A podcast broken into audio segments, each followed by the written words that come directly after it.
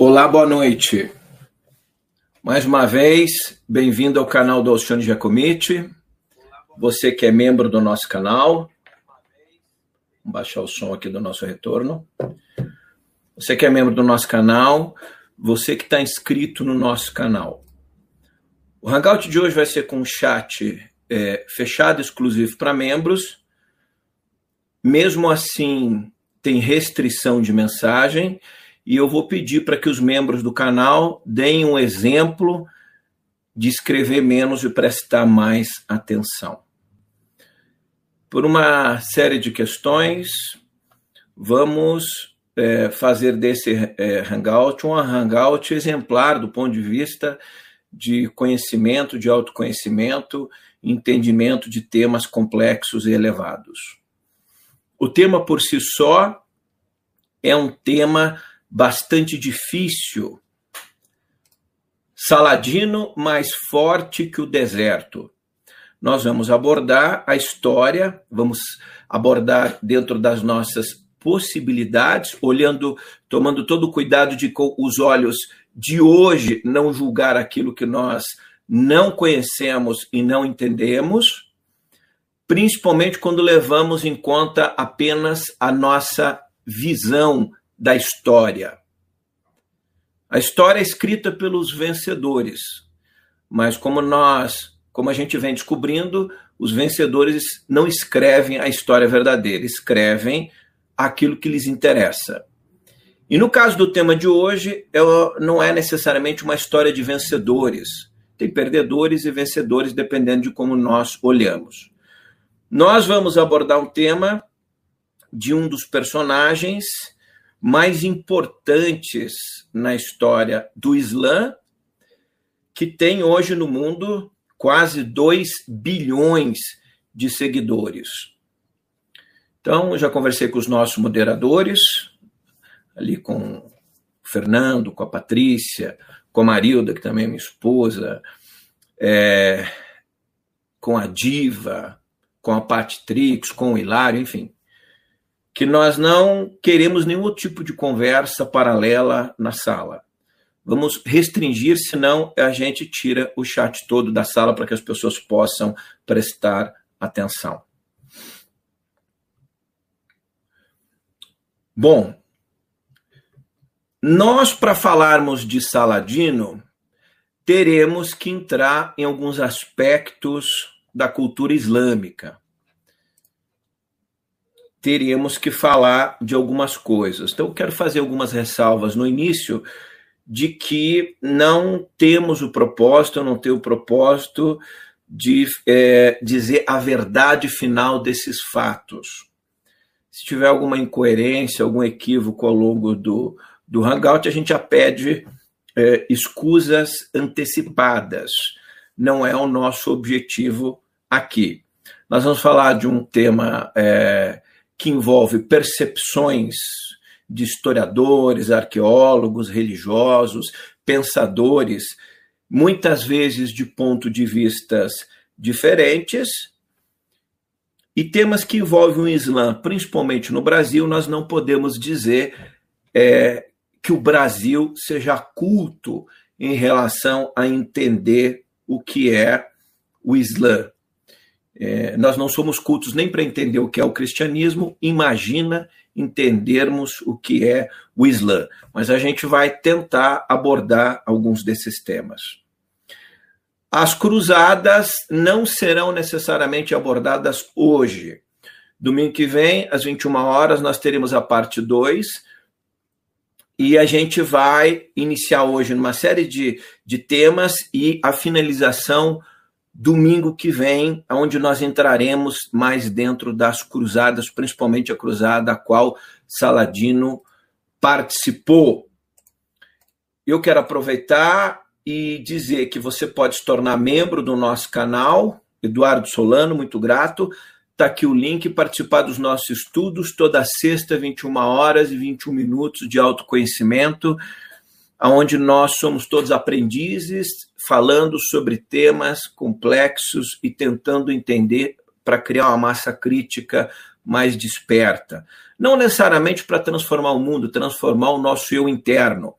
Aliás, nós vamos falar da jihad depois, a guerra que necessariamente não é uma guerra santa no Islã, como o Corão prevê, depende da interpretação, e a jihad fala muito da guerra interna, né? Eu acho que esse termo é muito apropriado. Nós vivemos uma grande guerra interna, é a maior das guerras que o ser humano vive. Então, é importante que a gente entenda esses contextos é, e sobre esses temas sensíveis, é, os sábios não emitem opiniões, eles aprendem e não emitem opiniões finais. Vamos tentar ser aprendizes de sábios, né?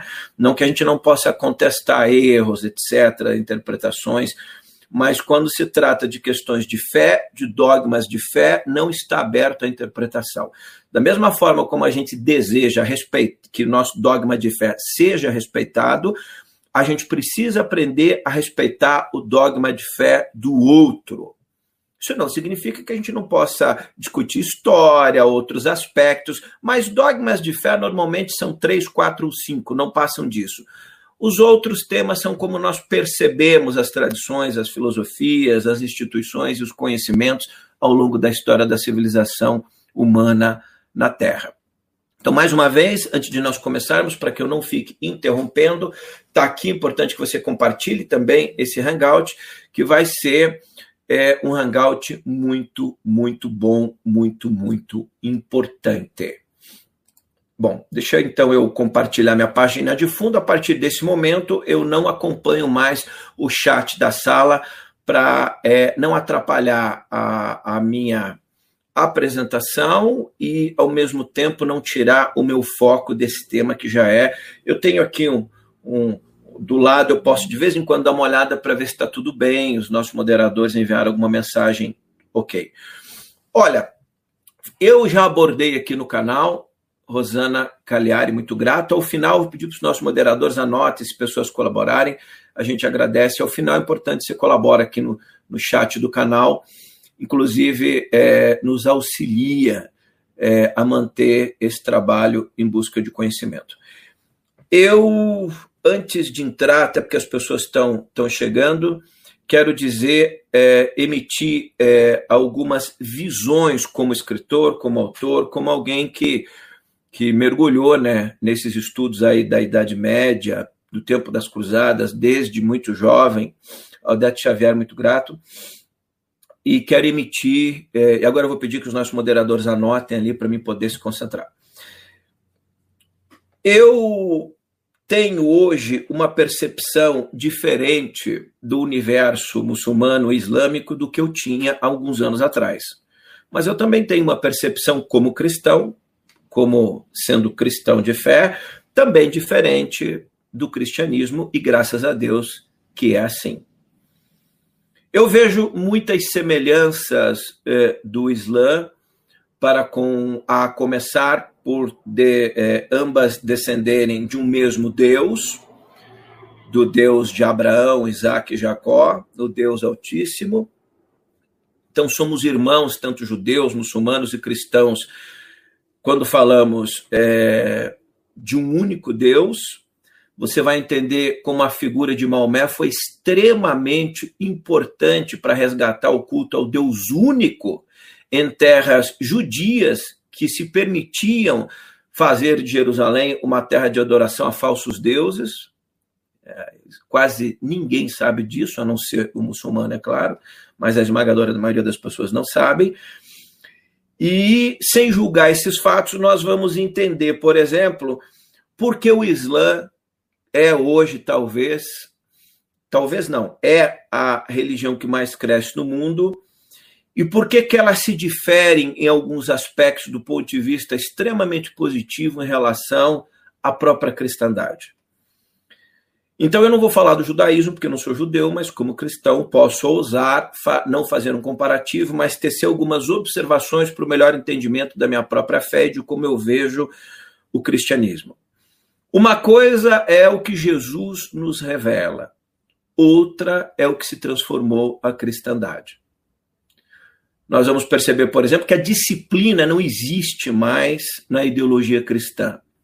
Isso está ajudando a implodi-la em todos os países do mundo. Nós vamos perceber como, sem disciplina, o Ocidente está naufragando. Não é preciso ser historiador para entender isso. Agora, eu falo da disciplina, a observância dos ensinamentos, das leis, sem o qual nenhuma civilização subsiste muito tempo. Eu não falo da, daquilo que nós pensamos ser disciplina e é intolerância, é o horror, é o caos, é a mortandade, a matança. Não é dessa, porque muitas pessoas confundem isso com disciplina. Então, das palavras doces do Cristo, de amor, é, de compaixão e de perdão, nós nos esquecemos que o Cristo só trouxe o amor depois que primeiro Abraão, Moisés, Isaac, Jacó e tantos outros receberam as duras leis disciplinares. O cristianismo só recebeu o ensinamento do amor muito tempo depois, porque antes do amor você precisa ter disciplina. Por que, que eu estou dizendo isso, Brasil, com uma, uma nação majoritariamente cristã? Para que nós possamos observar com sabedoria e aprender com os outros povos, as outras culturas, as outras tradições, aonde é que nós podemos evolucionar. Aonde que a gente pode, eu entendo hoje porque que o Islã está caminhando para rapidamente ser a mais poderosa é, religião na face da Terra. É, por uma série de questões. Se nós olharmos o mundo ocidental, principalmente a Europa, nós vamos ver a Europa perdeu a sua identidade. A Europa mergulha em identidades loucas, sem disciplina, sem nada, algumas nações tentando agora, e nós estamos vendo que ideologias é, nefastas, sombrias, é, diabólicas, se instauraram em grande parte essa que é a verdade. Quem não gostar, sinto muito, a história não tem margem para gostar ou não gostar. A história é o que é. Nós podemos observar isso, inclusive, é, em outras civilizações, já comentei isso muitas vezes aqui no canal. Como é que as civilizações sem disciplina, sem um norte, sem símbolos importantes se perdem e naufragam em mares tempestuosos? Nós vamos resgatar símbolos importantes. Então, quero inclusive aproveitar dizendo aqui que nós temos um Miguel lá atrás e um Gabriel aqui, né? Que são dois símbolos importantes da, das tradições judaico-islâmica e cristã. E é essa observância que eu quero fazer o convite a quem me segue, que é de outra filosofia religiosa, não importa qual seja, para que perceba nas entrelinhas por que, de repente, é, nós temos é, aí questões difíceis para enfrentar nos próximos, nas próximas décadas e, e por que a cristandade hoje, principalmente no Brasil, parece mais como um banco, uma casa de comércio, muito parecido com aquilo que Jesus denunciou no templo de Jerusalém. Quando ele pegou um chicote, expulsou os vendilhões do templo, é, e quando é, falou duramente contra aquelas pessoas. Nós percebemos, por exemplo, tem uma outra série muito poderosa aqui no canal, que é a série Sol Negro, que a gente ainda vai ter mais um, já estamos na, na sexta parte, como a, a, a, os ensinamentos do Cristo foram esfacelados ante ensinamentos de sociedades ocultistas do Extremo Oriente, que são sociedades luciferianas. E como esses ensinamentos se enraizaram dentro das tradições cristãs e implodiram os principais dogmas de fé da cristandade. Então são verdades duras, se Jesus foi duro para falar disso, nós temos que ter a humildade e ser fortes para entender que muitas das palavras que ele disse naquele tempo cabem muito bem a todos nós nos dias de hoje. Não acho que nós cristãos somos os donos da verdade final, capaz de apontar dedos, seja para o mundo islâmico, seja para o mundo budista, judaico, mesmo hindu, em acordo das fé de cada povo. Nós temos gravíssimos problemas para resolver dentro das nossas próprias casas, dentro da nossa própria filosofia.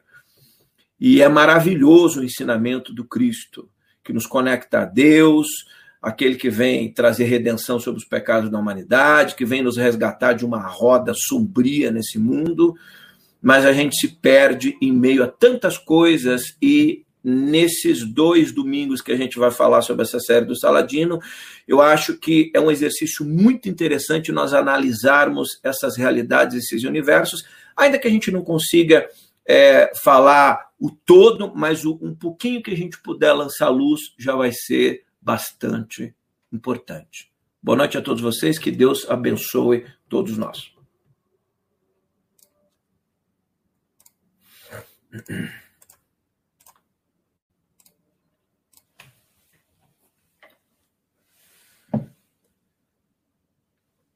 E quem quiser virar membro do canal, é só voltar um pouquinho, que vai estar ali como você vira membro do canal. Depois eu volto a falar sobre isso.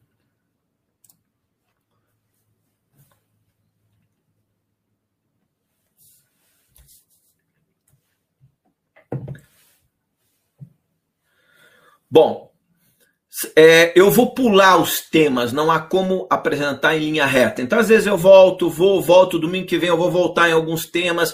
É, eu achei melhor fazer dessa forma para vocês poderem entender melhor. Eu repito, prestem atenção. Vocês darão um salto de conhecimento entendendo com as informações que são passadas hoje, muitas delas que a gente não tem obrigatoriedade de saber, mas sabendo a, avança bastante o nosso coeficiente de massa crítica aí. Bom, então nós não podemos falar é, de Saladino sem falar da fé de Saladino, aquilo que o moveu, o que, que ele acreditava e o que é esse universo que ele acredita. Então teremos que falar do Corão, ou do Alcorão. Eu vou pedir escusas também algum eventual erro de português, porque eu passei a tarde corrigindo, já mente muito cansado, eliminei muitas coisas porque não daria tempo, então sempre escapa um errinho, principalmente para quem foi muçulmano, árabe, que conhece o idioma aí, perdoe aí a, os erros aqui da gente que não domina o idioma. Então, as religiões do mesmo Deus é muito importante nós lembrarmos de Enoque, Noé, o dilúvio bíblico, Abraão. Tem gente que pensa que Alá não é o mesmo Deus da Bíblia. Esse é esta é uma das aberrações mais gritantes que eu percebi, por exemplo, nas, na, nas divulgações que eu fiz nas redes sociais em relação ao Hangout, a, não vou chamar de Hangout, a apresentação de Saladino hoje, tá? Vou chamar de apresentação que é melhor. Muita gente dizendo, ah, mas o meu Deus é superior a Alá. Então a gente perdoa a ignorância, mas insistir na ignorância não é possível. Então Alá é como o Islã se refere ao Deus de Abraão, Isaac e Jacó. Em branco aqui, Enoque é Noé, Abraão. Daí à esquerda, aqui num, num roxo claro, é, Abraão tem dois filhos, Ismael e Isaac. Desses dois filhos, nós teremos as três grandes é, religiões de Deus único na terra.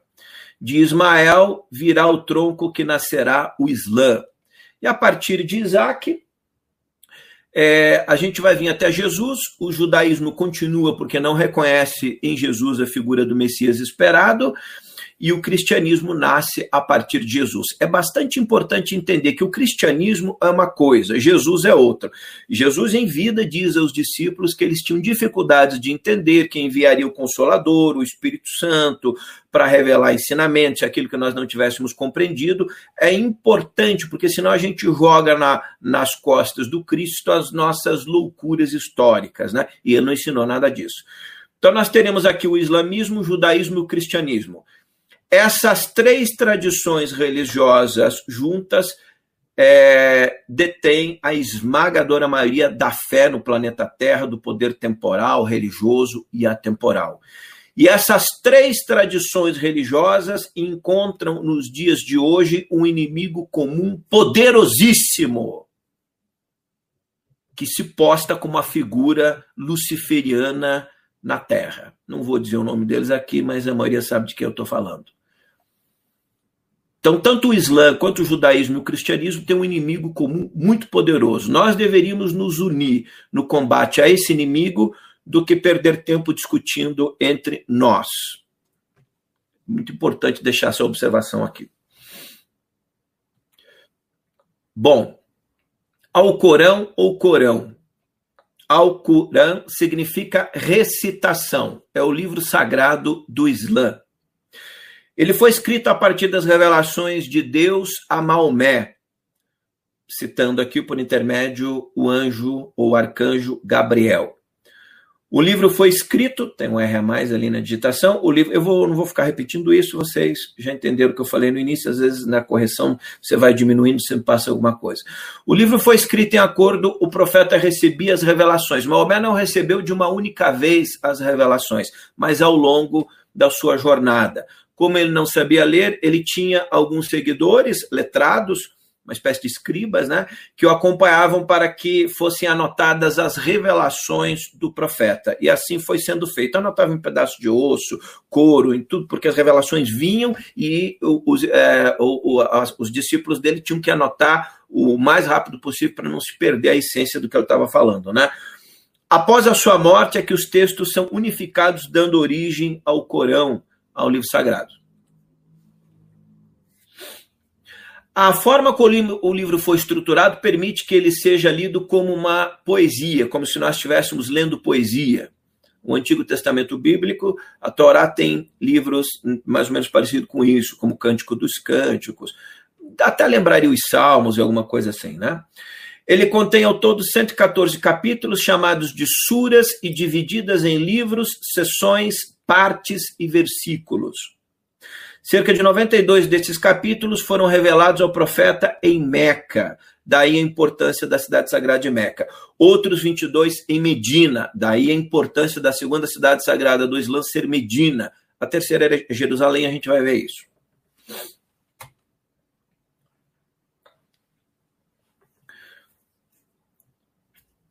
Bom, Maomé teria nascido o profeta Muhammad, né, ou Muhammad, teria nascido em 22 de abril de 570 depois de Cristo, é uma data aproximada. Considerada essa data, a mesma forma como Jesus, a gente comemora 25 de dezembro, provavelmente não tenha sido, mas o que importa é que essa se consagrou como a data do nascimento de Jesus, nesse caso aqui, 22 de abril de 570 depois de Cristo, é, Maomé nasce na cidade de Meca, Meca, atual Arábia Saudita. Tá? A data provável da morte do profeta é 8 de junho de 632 depois de Cristo.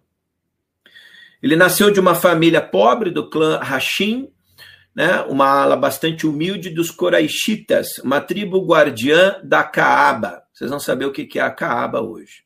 O templo nacional do povo árabe, mais importante é, lugar para o muçulmano.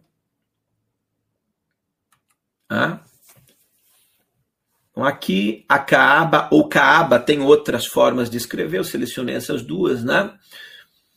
Que reúne milhões e milhões de seguidores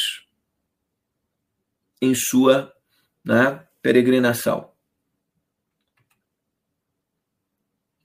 Bom, a Kaaba é um templo sagrado em atual forma de cubo.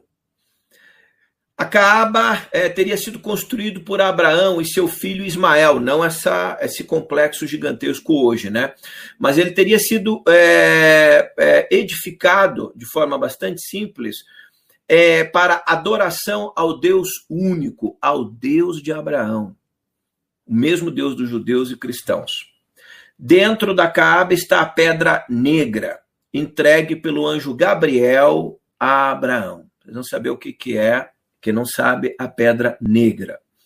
O local de sua construção foi indicado por Deus e assim foi feito.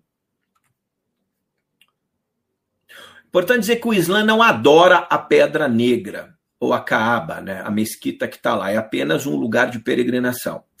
É, a, a, a Kaaba está dentro da mesquita de Al-Haram, na cidade de Meca, atual Arábia Saudita é o lugar mais sagrado do mundo para o Islã, para o muçulmano. A rocha representa a aliança entre o Criador e suas criaturas. Então, a pedra negra entregue pelo, é, por Deus, pelo anjo Gabriel a Abraão, representaria uma aliança entre o Criador e suas criaturas. Veja, os judeus tinham na arca da aliança que ficava no templo é, em Jerusalém, a aliança com Deus. Jesus representa a nova aliança com Deus no caso da cristandade. No caso do Islã, essa pedra representaria, a, na verdade, lá em Abraão, mas ela representaria essa aliança também. No início, a pedra é, seria branca, contam as tradições, mas os pecados da humanidade foram tornando-a escura até se tornar negra.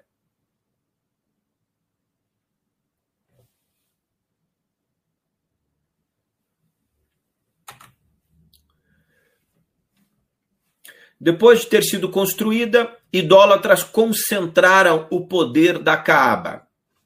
Assim, centenas de estátuas de barro foram construídas para culto a outras divindades, é, aos ensinamentos de Deus a Abraão, a Ismael e tudo mais. Né? Isso com o passar dos tempos. Isso, isso lembra muito o período de Salomão, por exemplo, que permitiu a adoração de muitas divindades dentro é, de Israel e, e Salomão paga um preço, ele, a descendência dele perde é, a herança do, das doze tribos de Israel. Em homenagem a seu pai Davi, Deus mantém apenas uma tribo conectada a Deus. Então Salomão paga um preço duro porque permite algo muito, muito parecido, né? Adoração de falsas deidades. No tempo do profeta Muhammad, o Muhammad, existiam cerca de 360 estátuas de ídolos em homenagem a outras divindades ao redor e dentro da casa sagrada, a Kaaba. O local, ou seja, havia se transformado num centro de peregrinação de idólatras. Lembra muito as nossas instituições religiosas cristãs do nosso tempo. Eu sei que a verdade dói, não é uma ofensa, não é nada, eu não me furto a dizer o que eu vejo, e se eu tiver errado, que Deus me perdoe, né? Mas acho que isso é, é trans, translúcido, é transparente, né? Então o local havia se transformado num centro de peregrinação de idólatras que também consideravam a Caaba como um lugar sagrado. É como, né, a maior prova diz que quando Jesus retorna, ele diz que a maioria daqueles que falaram do nome dele, pregaram e tudo mais, ele diz para essas pessoas: afastai-vos de mim, não vos conheço, porque eram idólatras, falsos pregadores, etc. Então, acaba. Eu estou citando referências para que as pessoas às vezes tenham mais dificuldade entendam o que eu estou falando, tá? Explicando, porque tem pessoas que já conhecem, dominam melhor, e às vezes tem gente que precisa de um referencial. Então, Jesus, no seu retorno, ele diz, isso está nos evangelhos, que quando ele voltar, a maioria daqueles que pensam das instituições e tudo está fazendo a obra dele, na verdade eram servos de Satanás, né? E, e, e acaba havendo se transformado nisso, né? Bom, Maomé restabelece o culto ao Deus único. Após disputas tribais, eu não vou entrar, cada trecho desse aqui dá meia hora. E aí, se eu for tentar explicar tudo, eu acabo não entrando em saladino. Então, é, vamos terminar essa série e aí as pessoas gostando, sendo legais. A gente faz uma próxima entrando mais profundamente. De repente convidamos aí alguém do Islã, etc. E a gente aborda em profundidade esses aspectos. Mas aqui para vocês terem pelo menos uma noção. Então, após disputas tribais no seu tempo, Maomé, de uma forma lá que eu não vou tentar explicar aqui, é escolhido para colocar a pedra negra sobre um pano para apaziguar as tribos em disputa pelo poder. Maomé então restabelece o culto ao Deus único. Então, essa é uma pintura que mostra ele colocando. E aí a sabedoria de Maomé aos outros, às outras lideranças ali que também queriam o poder, fica bastante evidente da forma como ele, age para apaziguar as tribos. Eu também não vou contar isso aqui porque é bastante extenso. Seu interior da Caaba, então, aquela, o, aquele cubo negro. Então, a Caaba está a Caaba e aqui nós temos a Pedra Negra. Então, vou mostrar algumas imagens bastante raras, muita gente nunca viu. Tá? Esse é um interior. Este local é mais bem protegido que a Casa Branca em Washington. Não tenho dúvidas disso. Tá? Talvez seja o lugar mais bem protegido da Terra. né? Uma série de questões. Então, está aqui o interior, ou o Kremlin, ou sei lá. Então, está aqui o interior da Caaba. É bastante humilde, simples, mas suntuoso do ponto de vista de uma estrutura que perdure por séculos e milênios, né? E está aqui a Pedra Negra, uma foto, tá? Entregue por Deus a Abraão. Ela está aqui dentro dessa estrutura, não sei que metal é esse, parece prata e a pedra está aqui.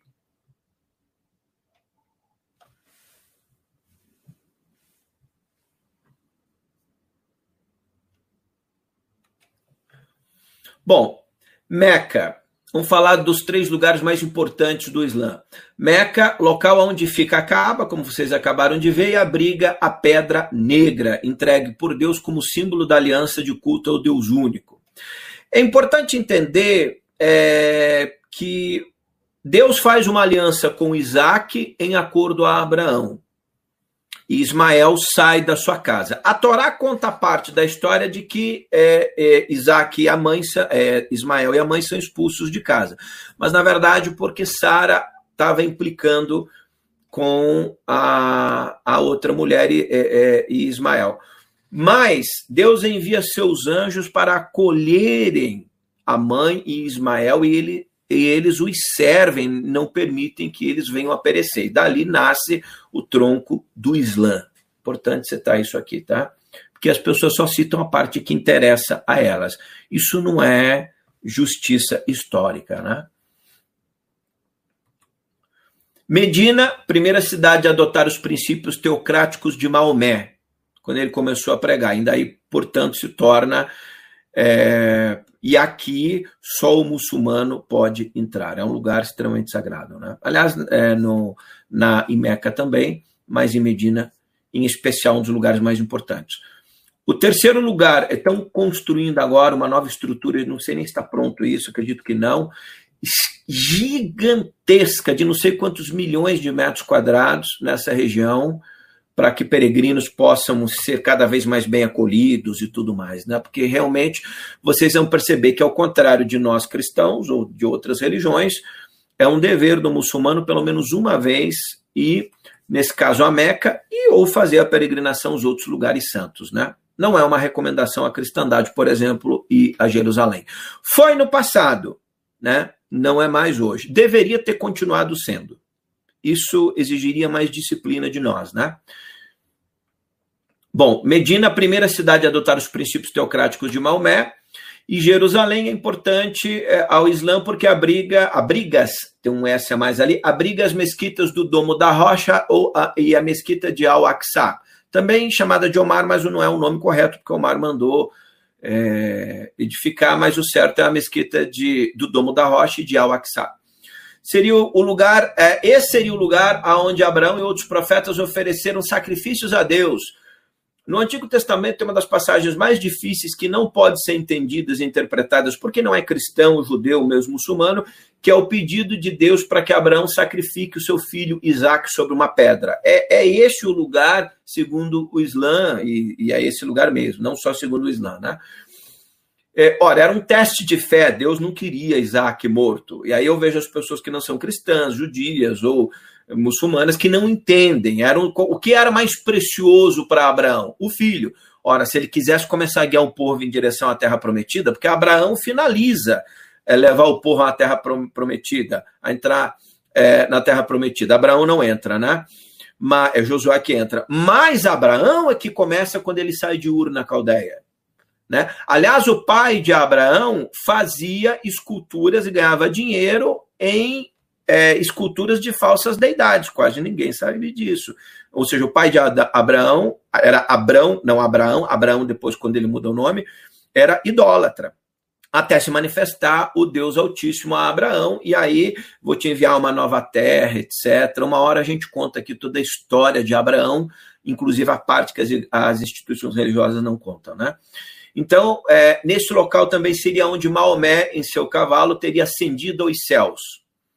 Ora, nós que somos cristãos, acreditamos na ressurreição do Cristo ascendendo aos céus, a gente acredita que Elias foi retirado vivo e não morreu e foi levado aos céus. Eu, por exemplo, não tenho a menor dificuldade, aceito sem problema nenhum a subida aos céus do profeta Maomé.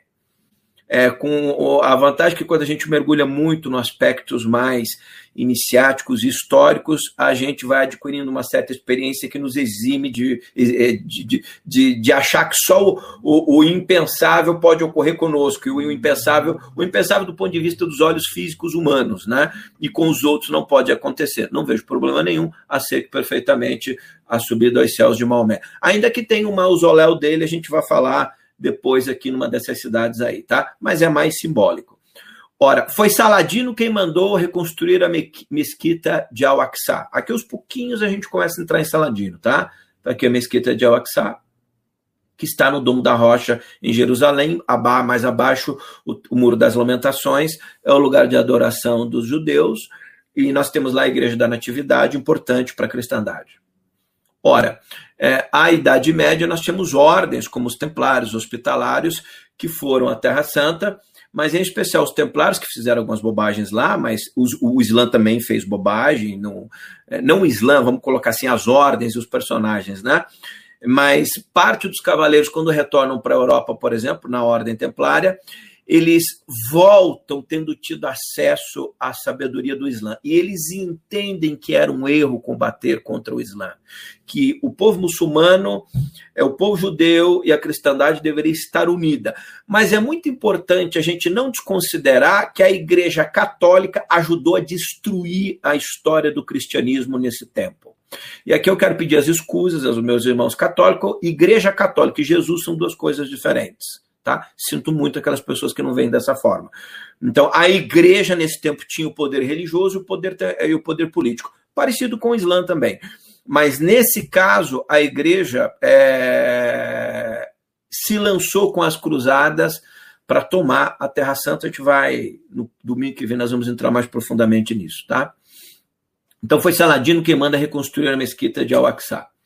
Bom, as cinco obrigações de todo muçulmano. É muito importante citar isso aqui, porque a gente vai construindo aqui a ideia da, do porquê Saladino era quem era. Por exemplo, é, de uma forma muito resumida, tá? Recitar o credo, abre aspas, não existe nenhum Deus além de Alá. É Deus aqui está escrito minúsculo, tá? Deveria estar tá maiúsculo. E Muhammad é seu profeta. Algum problema aqui? Nenhum. Nós cristãos acreditamos num Deus e o Cristo é o nosso caminho. O Cristo não é o caminho do muçulmano. O nosso caminho é o Cristo. O caminho do muçulmano, a Deus, é o profeta Maomé. E dos judeus estão esperando o Messias. É preciso respeitar isso, sem tentar converter o outro de que o nosso é verdadeiro e todos os outros estão equivocados. Esse tipo de coisa não se discute. Orar cinco vezes ao dia na direção de Meca. Aqui nós começamos a ver a diferença gritante para com a cristandade a introdução da disciplina rígida, observar o jejum durante o mês sagrado Ramadã. Tem gente que não ora, cristão que não ora nem cinco vezes no mês, nem na semana, imagina orar cinco vezes por dia, né? Realizar o zakat, a doação de 2,5% de seus lucros para os mais pobres. É para os mais pobres, não para a igreja, tá? Nós fomos ensinados a dar para a igreja. Não por Jesus, né? Pela igreja. Ou seja, ajude os pobres. Não, que ajudar a igreja também ajude, mas os pobres não são a igreja. É importante. Eu sei que é dura essas coisas. E pode parecer uma agressão, mas a, a verdade é o que é. E não, a gente não faz é, apresentação para ser politicamente correto, né? E visitar Meca uma vez na vida, desde que se tenha condições para isso. Então, essas cinco é, obrigações entre aspas, porque, por exemplo, visitar Meca desde que você tenha condições, né? As outras são obrigações. Bom,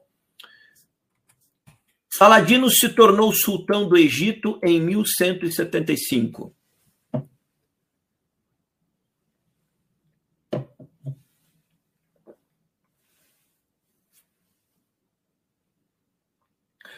Ele foi nomeado vizir, que significa ministro, do Egito devido à sua bravura em combate. Em 1175 foi nomeado sultão soberano supremo do Egito, tendo sido também o responsável por restaurar o sunismo nestas terras. A gente vai entender isso, tá? Os sunitas são o grupo religioso majoritário do Islã hoje, mais de 80%. É bastante aproximado, a gente fala 85%, 82%, mas é mais de 80%.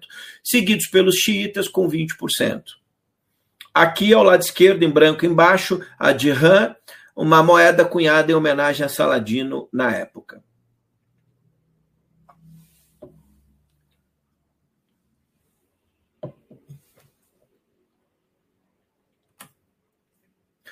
Esse mapa dá uma ideia da corrente xiita e sunita. Vocês vão ver que basicamente o Iraque é aqui próximo e o resto do mundo muçulmano é sunita. Saddam Hussein, inclusive, e se espelhou, inclusive, tentando se passar como uma espécie de Saladino futuro, né?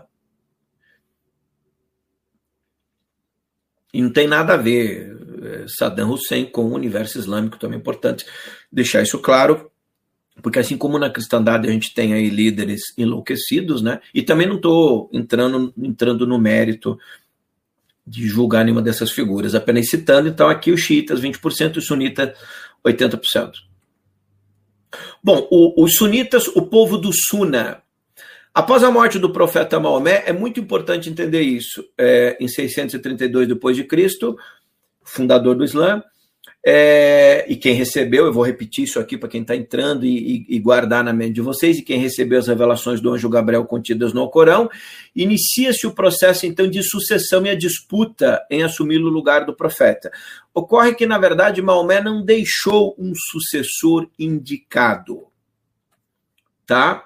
Então, a partir disso é que inicia-se uma disputa, como é comum aí na maioria dos impérios, das civilizações, enfim.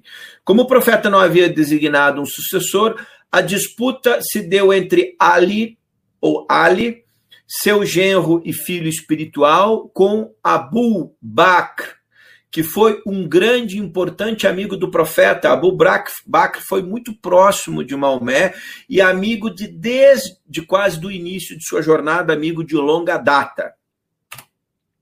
Eu não vou entrar nos pormenores, porque daria mais uns 40 minutos de tempo, de, de todos os porquês da disputa de Ali ou Ali com Abu Bakr. Eu estou citando aqui apenas como é que o processo vai ocorrendo, tá? Os xiitas, então, são os que apoiavam ali, acreditavam que apenas um descendente direto do profeta poderia sucedê-lo. Ficaram conhecidos como xiitas. Ou seja, é, eles acreditavam que apenas um descendente direto, nesse caso, teria que ter sido né, o, o genro ou filho espiritual, alguém direto do profeta deveria sucedê-lo. Ficaram conhecidos como xiitas ou facção, que não tem nada a ver com a gente usa facção, porque era um grupo menor, na verdade. Né? Essa tradução aqui não é muito legal de falar, é, se, se, escreve assim. Inclusive, eu procurei referências aqui, é importante citar isso, é, para não dizer nenhuma bobagem, em sites de cultura islâmica, tá? etc., para que a gente pudesse aí, né? É, falar o mais próximo da realidade possível. Então, eles são conhecidos como xiitas, pois eram a minoria por isso é uma pequena facção, né? Os sunitas, então, seriam a maioria que acreditava que esta escolha deveria levar em conta as virtudes e não apenas é, é, é, é a descendência direta com o profeta. Então, quem acha que era necessário levar as virtudes espirituais, eles passam a ser conhecidos como sunitas. Então, os sunitas, quem deve suceder Maomé, tem a ver com as virtudes. Xiitas tem a ver com descendência direta, uma espécie quase que de monarquia, né? As diferenças principais entre os sunitas e os xiitas. Bom, os sunitas têm um chefe religioso, que é o califa e o livro sagrado, que é o Corão. Os xiitas, aqui 20%, os sunitas 80%. Os xiitas vão ter um chefe religioso que é o imã. O livro sagrado é o, não apenas o Corão, mas também o Sunna. O que, que são os sunas? Os sunas são os textos escritos sobre a forma de ensinar do profeta Maomé. Ou seja, os xiitas acreditam o seguinte: que não apenas o Corão revelado por Deus através do profeta Gabriel, a Maomé são importantes, mas também era importante a forma de ensinar do profeta Maomé, o, os detalhes que ele contou, as observações, sei lá, os exemplos. Ou seja, então e, e, essas palavras foram anotadas, gerando outro livro que são as Sunas, e os xiitas levam em conta como livro sagrado também as Sunas. Ora, a Bíblia cristã, por exemplo, você tem uma Bíblia católica e uma Bíblia protestante. O Antigo Testamento é igual, mas o Novo Testamento tem livros diferentes. Tem alguns livros na Bíblia católica que não estão na Bíblia protestante, por exemplo. Não vou explicar o porquê disso, já falei disso aqui. As diferenças principais dos xiitas e os sunitas. Os xiitas, seguidores do tio de Maomé, Ali, as autoridades é, a autoridade é passada a Ali, os fiéis são independentes, hoje seriam os mais severos, os xiitas, né? Ou seja, o Ali, que era o descendente, né? É, de Maomé. Ou seja, que era, né? Que tinha a ver com a descendência. Essa palavra aqui, é, é, tem gente que usa radicais. Eu coloquei mais severos, mas não é a, a, forma mais adequada por falta de uma palavra que possa. Seriam aqueles mais rígidos, também não sei se seria essa palavra, enfim. Bom, os sunitas seguem os califas, que seriam os líderes, dependem deles para suas escolhas. Veja que os sunitas dependem dos califas para suas escolhas, e os califas são escolhidos pelo povo, são os menos severos. Já os xiitas, a autoridade é passada ali, ou, na verdade, a autoridade vai ser passada por um imã, por um líder religioso, desde ali, né? ou seja, vai, vai, vai, eles vão escolhendo a autoridade. O povo não escolhe. Os sunitas ajudam na escolha dos novos califas. Esses seriam os menos severos, vamos colocar assim. Isso é uma gravura da época Saladin Rex Egypt, manuscrito do século XV apresentando Saladino como rei do Egito. Vejam que na mão esquerda de Saladino ele segura um globo, na outra espada. É, o globo que ele segura em sua mão esquerda é um símbolo é, no Ocidente, ou na Europa, melhor dizendo, um símbolo europeu, de poder e dominação, ou seja, ele está sob dominação é, é ou indo em direção à dominação do mundo. Né? É apenas um símbolo de poder. Né? Boa noite a você que está chegando. Deixa eu fazer uma, uma pausa breve aqui. O nosso chat vai abrir lá na frente. Por uma série de questões ele está fechado e mesmo os membros do canal estão com restrição de escrever, só podem falar alguma coisa a cada dois minutos, mas eles foram orientados pela minha pessoa a se manterem mais em silêncio. Ok? Aí quando a gente abrir o chat, nós vamos interagir. Os nossos moderadores ali, o Fernando, a Trix, a Diva, a Marilda, o Hilário, sei se a Cationca é de Portugal, pelo horário está aqui agora ou não, eles colocam ali, você pode virar membro do nosso canal e participar dos nossos estudos. Nós certamente teremos um estudo iniciático avançado sobre o Islã, mas eu convidarei alguém com a sabedoria para fazê-lo no meu canal, não sei se esse ano, mas faremos no momento apropriado, né? Para que as pessoas conheçam, cresçam em conhecimento, entendimento e tudo mais. Filho de Nash and Din Ayub, Nash Adin Ayub, governante de sua cidade natal, Saladino era curdo e na juventude estudou teologia em Damasco, na Síria. Sua família havia sido expulsa de Tikrit em 1139. Está aqui embaixo uma foto de Tikrit. O início da carreira de Saladino, tá? Aqui, a grande mesquita dos Omíades, Damasco, Síria. Esqueci de falar, tá? Que mesquita muito, muito importante. O túmulo, de, o mausoléu de Saladino vai estar próximo a essa mesquita dos Omíades. Mais à frente vocês vão ver isso aqui. Tá? Bom, início, início, tá? ok, tem problema, da carreira de Saladino. O rei Noradini tem várias pronúncias e forma de escrever, eu optei por uma mais simples aqui para as pessoas entenderem. O rei Noradini, das terras do Egito e do Iraque, é, enviou o tio de Saladino, Kirkuk, para conquistar o Egito numa batalha bastante feroz. A vitória na batalha traz grande prestígio a Saladino, pois ele estava ao lado do tio durante toda a conquista do Egito. A partir daqui começa a se desenhar a carreira militar de Saladino. Mas o tio de Saladino morre de forma inesperada e cabe a Saladino assumir o controle do Egito. Ele recebe também o título do tio de mestre do Cairo. Ainda assim, Saladino jura lealdade a Noradine, Porém, Noradini, já em idade avançada, vem a morrer não muito tempo depois, logo em seguida.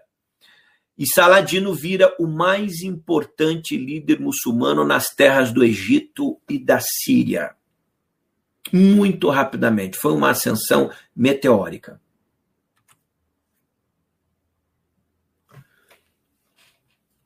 Aqui um mapa um pouco mais à frente, Saladino conquista o Iêmen e partes da Jazira, na atual Península Arábica, ou mais conhecido como Arábia. Está aqui, o Iêmen está aqui embaixo, a península aqui vai juntar vários países, né? Que estão Emirados Árabes, o Bahrein, Catar, o Kuwait, o Iraque lá em cima. Israel vai estar tá pequenininho lá em cima, onde vai estar tá Jerusalém, né? E o Egito, depois do Mar Vermelho está aqui a Península Arábica. Então, Saladino acaba sendo líder de uma boa parte do mundo muçulmano no seu tempo.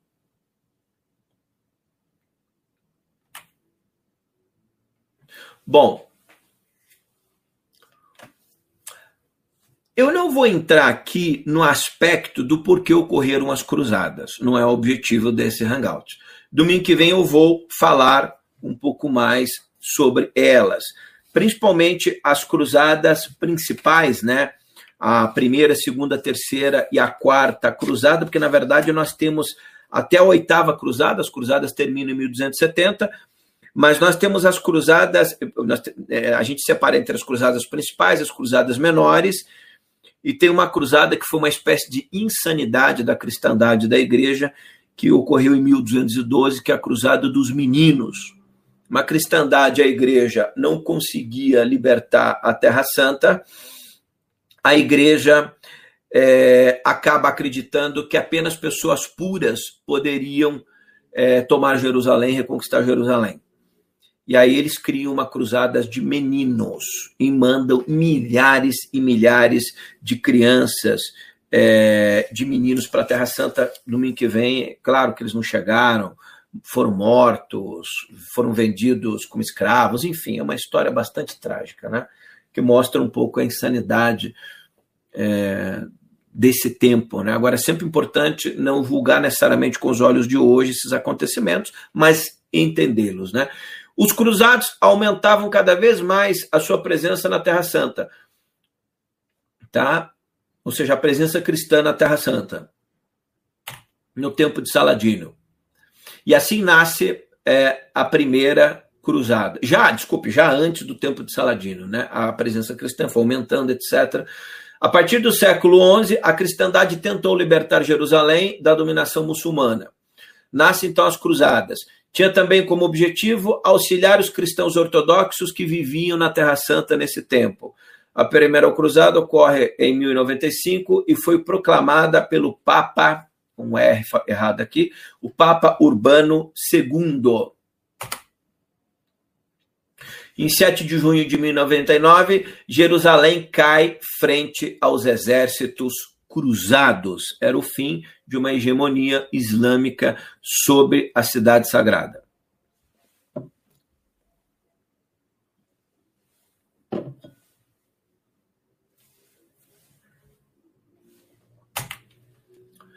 Aqui está a rota da primeira cruzada. A primeira cruzada ficou conhecida como a Cruzada dos Nobres, tá? De 1096 a 1099. Então você vai vir aqui que sai de várias partes da Europa, né? Perto de Toulouse, Lyon, Paris, Bruges, principalmente França.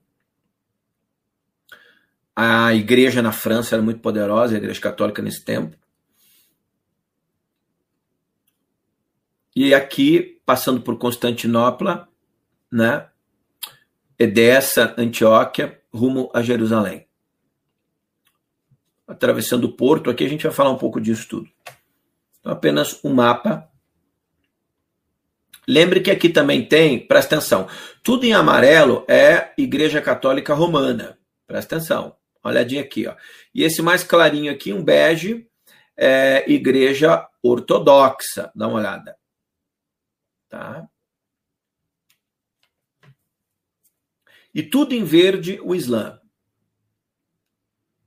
Esse verde escuro, tá? Então vejo que o Islã já estava com o pé dentro da Europa, né? Indo para a Europa.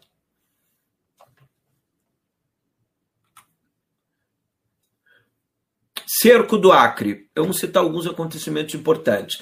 Em abril de 1191, os cruzados liderados pelo rei Ricardo, da Inglaterra, retomam São João do Acre para as mãos da cristandade. Foi após esta vitória que Ricardo conquistaria o título de Coração de Leão. A vitória do rei Ricardo, em seguida, é, eles não pouparam as vitórias, né? Na verdade, era grande esse texto, eu acabei resumindo aqui. A vitória de Ricardo, que você escreve, pega a fonte, depois eu resolvi dar uma resumida só porque vocês entendam o seguinte: as, as vitórias posteriores de Ricardo ele não poupa mulheres e nem crianças, tá? Ele passaria a ser o mais forte oponente de Saladino na disputa por Jerusalém. Então, eu estou resumindo isso aqui porque é muita informação, só para que vocês entendam que esse cerco do Arte, do, do Acre, é um dos acontecimentos mais importantes e que aonde o Ricardo passa a ficar conhecido como Ricardo Coração de Leão, não vou entrar nos detalhes disso aqui. Aqui uma imagem representativa do, de Ricardo. As vitórias tá, de Ricardo, em seguida, não pouparam mulheres nem crianças, já tinha falado ali. Ele passaria a ser o mais forte oponente de Saladino. Ok. Vou colocar uma imagem dele aqui, depois eu conserto isso. Saladino passa a ganhar respeito no mundo islâmico, tá? Porque para se tornar um grande líder ele tinha que ter o respeito primeiro do seu povo, né? Então, Saladino era da, como eu já disse, da etnia curda, e muitos consideravam ele um usurpador da verdadeira Zângida, que governara a Síria em 1174. Mas sua verdadeira fé fortaleceu sua imagem e poder junto ao povo e aos emires. Saladino se tornava conhecido por sua gentileza, misericórdia e justiça para com todos. O que fortaleceu a imagem de Saladino foi justamente ele ser clemente, justo aos olhos do povo. Separei algumas partes aqui para que a gente. É, do que se fala a respeito de Saladino no seu tempo, tá? Todas as segundas e terças-feiras, Saladino sentava-se em praça pública para dialogar com o povo, fazendo valer a justiça ante aqueles que o procuravam. Salomão fazia muito isso no Templo de Jerusalém, né? Tem histórias muito legais de Salomão antes dele começar meio que cair em desgraça, né? Ele fica conhecido pela sua sabedoria de julgamento, né? E Saladino, todas as segundas e terças, ele dialogava com o povo. Então as pessoas tinham problemas, apresentavam a ele, ele julgava em acordo aos ensinamentos sagrados do Corão e a sua sabedoria ali como líder, né? Então, pessoas ricas, pobres, homens, mulheres e crianças, ele atendia todo mundo de forma igualitária. Ele passa a demonstrar um senso de justiça bastante apurado. Certa ocasião, ele é procurado por uma pessoa lá de Damasco, de nome Ibn Zuhair, e ele trazia uma reclamação justamente contra um dos sobrinhos mais queridos de Saladino. E o povo ficou impávido ali assistindo o aquela reclamação. O que, que Saladino. Imagina, alguém chega para Saladino e tem uma reclamação contra um dos sobrinhos mais queridos dele. Acontece que Saladino manda que o sobrinho se é, mandou que o sobrinho se apresentasse perante a corte de justiça.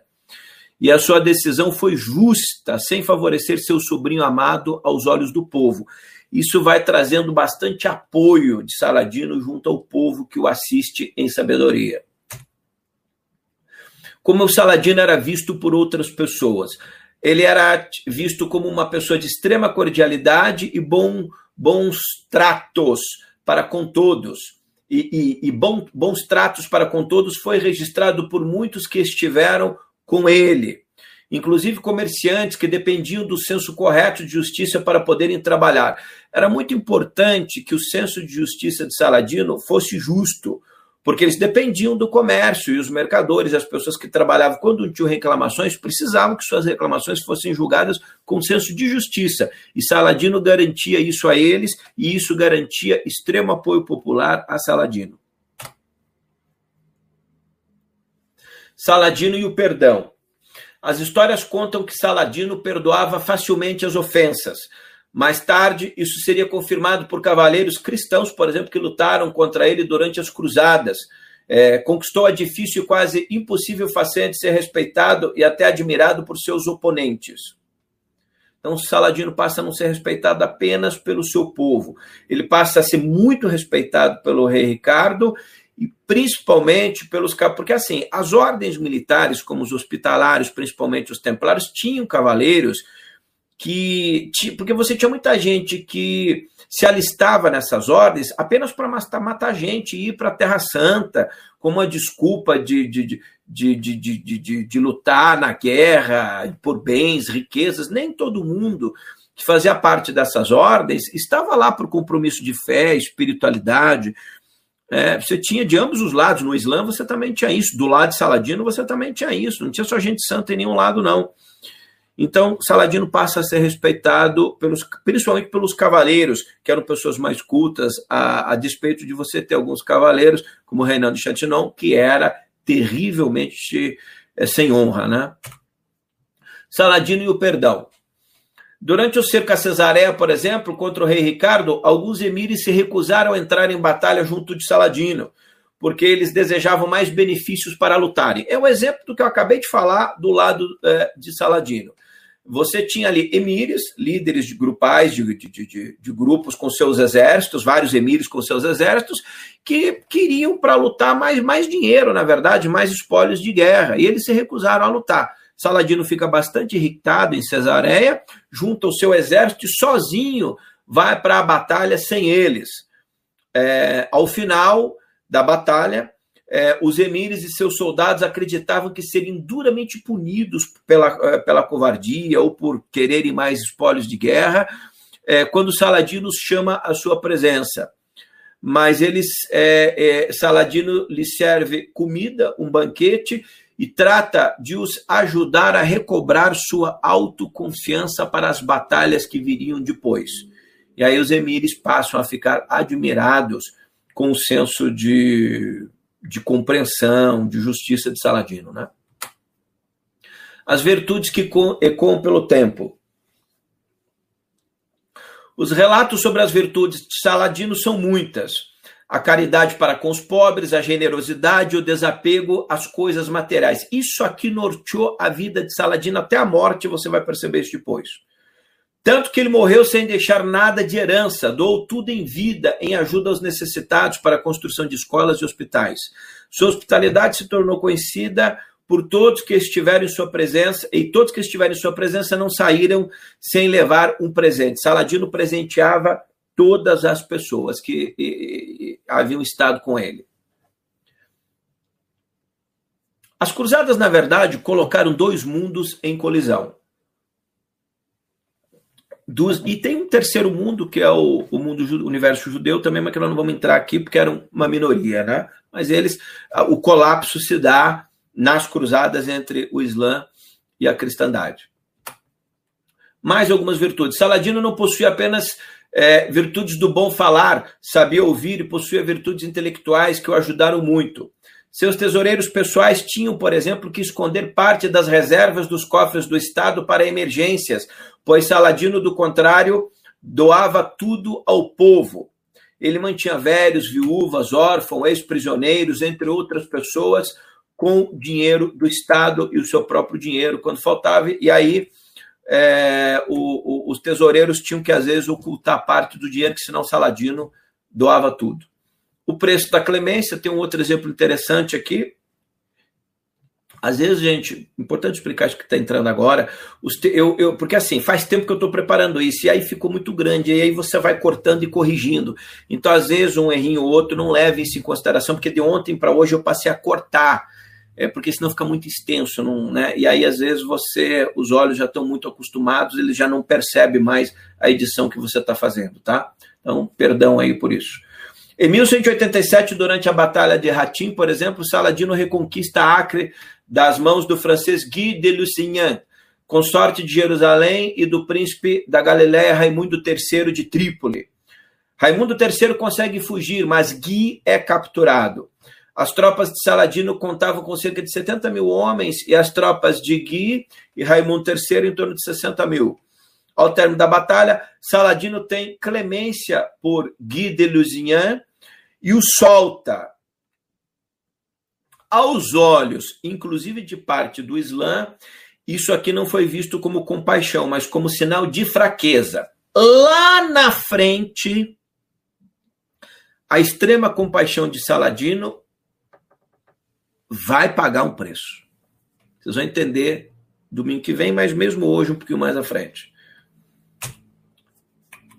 Ocorre que o Guy de Lusignan, que teve sua vida poupada por Saladino, em vez de voltar para a terra dele, abrir um comércio e viver em paz, resolveu juntar um exército. É, deixa eu ver, antes disso, o preço da clemência. Eu, deixa eu falar isso antes. A forma como Saladino tratava os soldados aprisionados ajudou a inspirar, isso aqui é importante, é, parte da Convenção de Genebra sobre o tratamento que deve ser dispensado ao soldado inimigo preso em batalha. Importante citar isso aqui, tá? Ou seja, você tem que dar comida, alimento, não maltratar. Isso é o que diz a convenção, né? Parte disso é inspirado nas normas que Saladino. É, parte dos templários da cristandade também fez isso, tá? Mas Saladino foi uma inspiração maior nesse caso aqui.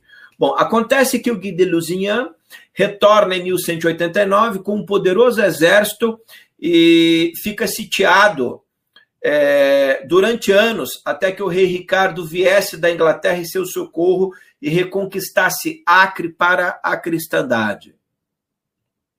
Então, a é, o Guy de Luzian retorna a Acre com o exército, mas mesmo assim eles ficam sitiados e o rei Ricardo, é nessa batalha que Ricardo ganha o nome de Ricardo Coração de Leal, tá?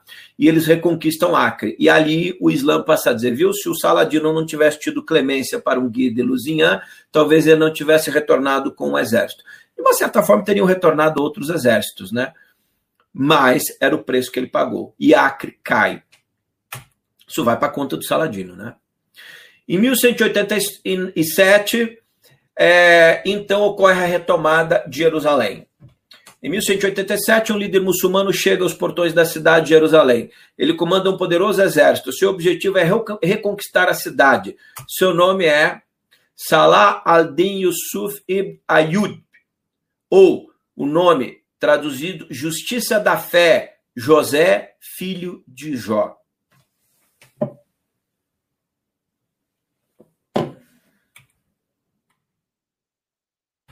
Veja que, como eu disse no começo, às vezes eu, eu pulo uns anos, daí eu volto uns anos. Aqui, Acre, eu estou falando de 1189, porque tem a ver com o contexto, que era a, compaixão de Saladino. Então, necessariamente, eu não estou obedecendo uma cronologia histórica, tá?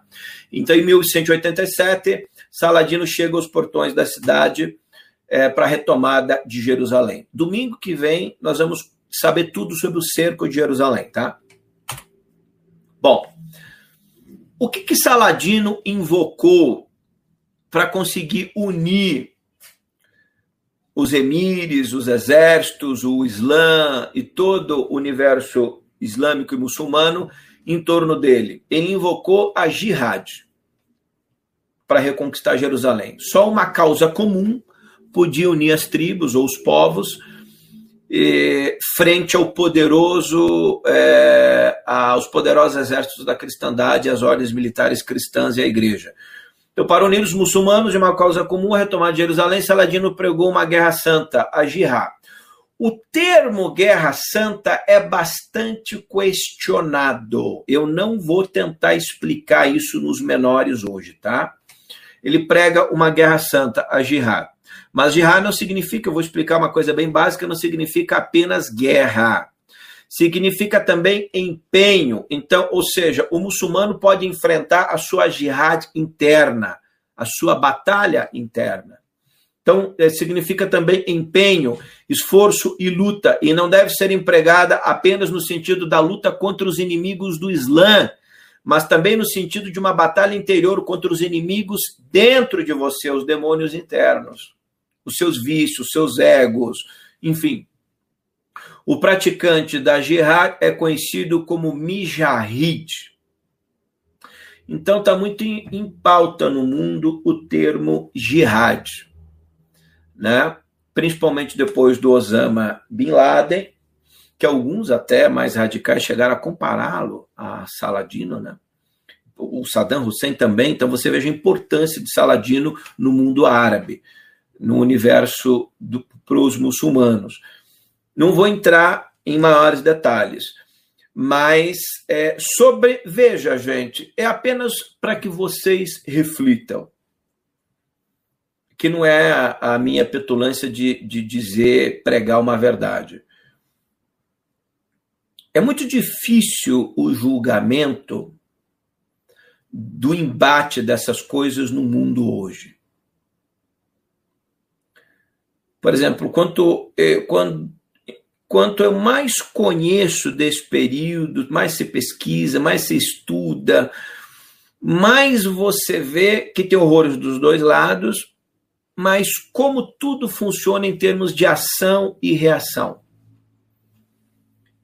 Então, o, o mundo árabe, principalmente no Oriente Médio, de uma certa forma, reagiu muito às investidas do Ocidente. Né? Não vamos entrar um dia, a gente pode até tentar entrar mais profundamente disso, mas é uma área muito fácil de nós cometermos injustiças. Tá? Então, só estou fazendo essa reflexão aqui por causa desse termo jihad na tela aqui. Né? Não pensem que as nações ocidentais poderosas têm clemências quando seus interesses são contestados. Pelo contrário, né? Clemência não é uma coisa que a gente vai ouvir da França, da Inglaterra, dos americanos, da Alemanha. Quem confia na Alemanha? Eles quase destruíram o mundo há 100 anos atrás.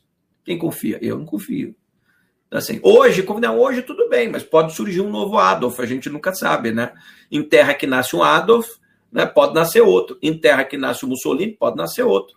Em terra que nasce um Stalin, pode nascer outros, e nasceram, né? Então, mas é muito difícil quando a gente julga é, com os nossos olhos, né?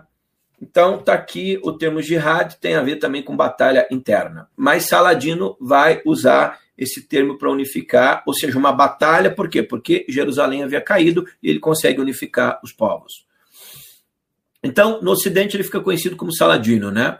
Seu nome, que eu não vou ter aqui, claro que eu não vou ter a pronúncia correta, Salah al-Din Yusuf ibn Ayub, né?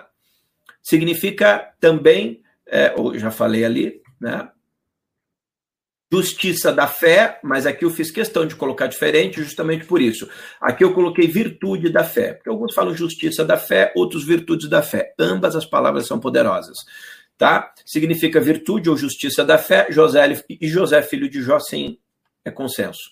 Também chamado de Al-Malik, Al-Nasir, Salah, Ardin e Yusuf. Né? Nascido em 1137 ou 138, entre 1137 e 1138, em Tikrit, na Mesopotâmia, hoje Iraque. Faleceu em 4 de março de 1193 em Damasco, hoje Síria. Sultão muçulmano do Egito, Síria, Iêmen e Palestina, fundador da dinastia Ayyubid. Está aqui tudo concepções, imagens passadas do tempo de Saladino, né? O mapa do Oriente por volta do século XII. Ok? Deixa vocês verem um pouquinho aí. Jerusalém está bem aqui, ó. Tá? Meca. Meca aqui no, no mouse aqui onde eu estou. Tá? Medina aqui, mais perto na Arábia. Enfim.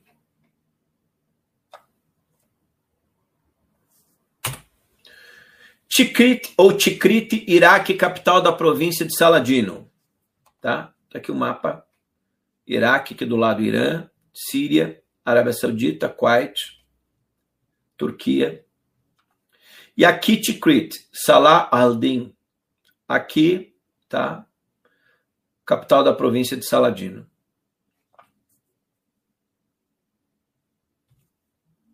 Fica a 170 quilômetros de Bagdá. Em 2014 foi tomada pelo Estado Islâmico. Recuperada em 2015, local de nascimento de Saddam Hussein, inclusive. Por isso Saddam Hussein se fazia passar como um novo, por passar por um novo Saladino, né?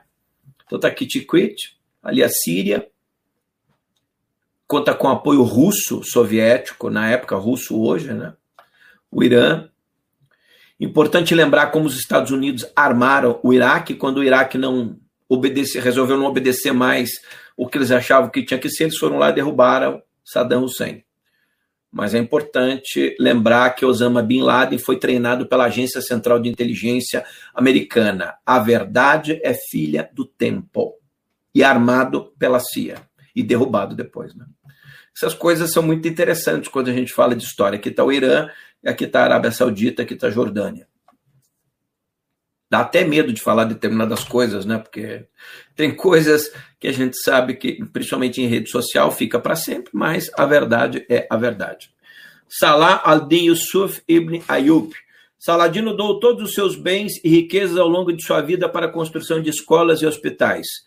Quando morreu, era tão pobre que descobriu-se que ele não tinha dinheiro sequer para pagar por seu funeral. Seus seguidores tiveram que fazer uma vaquinha, arrecadaram fundos para custear seu enterro.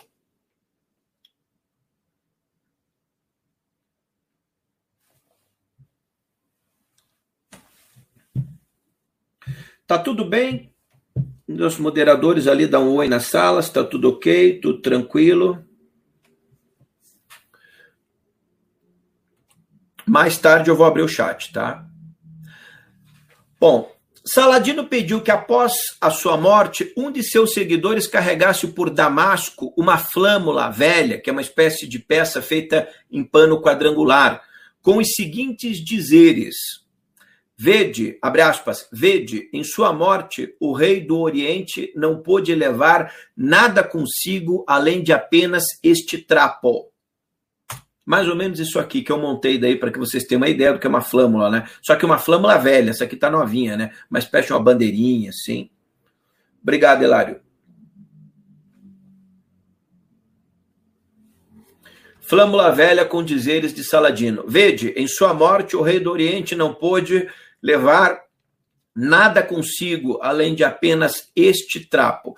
Gente, talvez alguns de vocês não façam ideia da grandiosidade do nome de Saladino.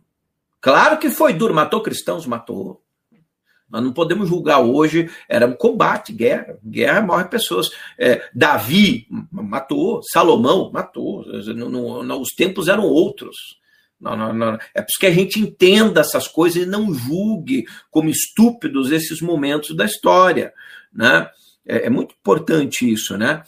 É, é, mas talvez por ser uma figura do mundo islâmico, eu já falei para vocês aqui, por exemplo, em outros hangouts, da importância de figuras como no Império Inca, você encontra alguém como Pachacutec, que foi o grande imperador Inca, é completamente conhecido do Ocidente, porque o Ocidente importa apenas impor os seus, os seus nomes, os seus líderes, e isso não é história. Alexandre o Grande, não sei o que, né?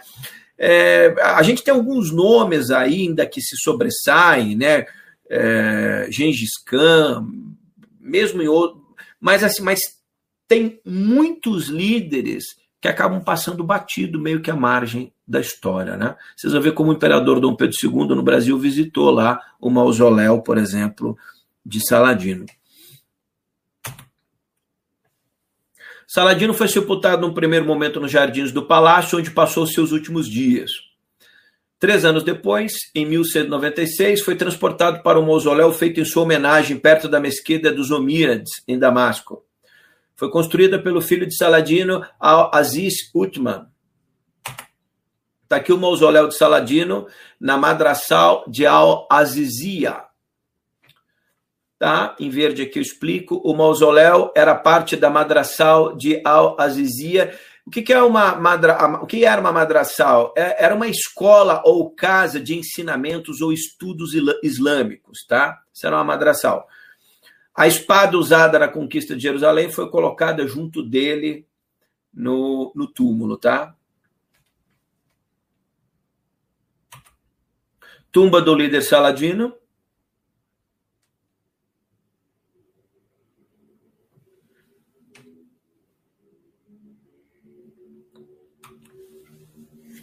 Olha, recentemente, um médico aqui, o Dr. Stepan é, Gluckman, pode ter descoberto a causa da morte de Saladino. Vou trazer para vocês aqui. Os médicos de Saladino registraram na época os sintomas antes de sua morte. Isso ficou registrado para a história. Ele teve muita febre. E ao rever esses sintomas, o médico Stephen Kluckman, professor de medicina da Universidade da Pensilvânia, concluiu que foi tifoide que matou Saladino. Ele sofreu uma febre misteriosa e uma doença que durou duas semanas. Ele morreu entre 55 e 56 anos, tá? Apesar dos esforços para revivê-lo, com técnicas da época de sangria e enemas, por exemplo, não vou tentar falar disso aqui. A febre tifoide era comum na época, causada pela bactéria Salmonella type. A febre tifoide é transmitida por água ou alimentos contaminados. A febre alta é o principal sintoma, mas fraqueza e perda do apetite também costumam ser observados. Daí quando os médicos de Saladino escreveram essa febre intermitente por mais duas semanas, o Dr. Stephen Gluckman, que é, que, que é admirador de Saladino, resolveu pesquisar mais a fundo, concluir que ele deve ter morrido de tifoide, até porque na época a tifoide matava muita gente por causa de alimentos contaminados e principalmente água. Agora, olha que interessante. Em 1898, o Kaiser alemão Guilherme II, imperador da Alemanha, que era um admirador de Saladino, visita o mausoléu de Saladino e encontra o lugar em ruínas. Ao ver as precárias condições, é, ele financiou uma reforma total do local. Ficou assim. Estava em ruínas. E o Kaiser alemão Guilherme II então financia a reforma. Agora vamos falar um pouquinho da arrogância desse camarada aqui. A França tomou Damasco em 1920, na guerra conhecida como Franco-Síria. Ao se apossar da cidade, é, o general R. Gourad, general bastante conhecido, né, já mostrou uma foto ali dentro do campo de batalha, em 24 de junho de 1920, faz questão de ir ao túmulo de Saladino proferir as seguintes palavras, abre aspas, Saladino, nós voltamos. Minha presença aqui hoje consagra a vitória da cruz sobre o crescente do Islã. Ou seja, o crescente está aqui em cima. Todas as minhas imagens, em cima à direita tem o crescente do Islã, que é a lua, a lua crescente e a estrela, tá? Então foram as frases que o, o general francês, os franceses sempre foram muito humildes, né? Aliás, basta lembrar que os franceses é, queimaram vivos os templários, né? Assim, é, eu não tenho nenhum apreço pela França desse tempo, muito menos pela Igreja Católica. Eles eram o diabo na Terra, tá? Eles só vieram absolver o templo alguns anos atrás, que no meu canal tem um hangout de quase cinco horas de duração. Igreja Católica traiu templários. Por dinheiro, eles traíam todo mundo. Não é tão diferente dos dias de hoje, né? Mas vamos lá que o tema é Saladino. Então, Saladino, nós voltamos. Minha presença aqui hoje consagra a vitória da cruz sobre o crescente. Palavras do general francês Henri Gouraud. Batalha de Maisalum, importante batalha, 24 de junho de 1920. Aqui está o general é, Gouraud é, inspecionando tropas durante a tomada de Damasco, foto original da época.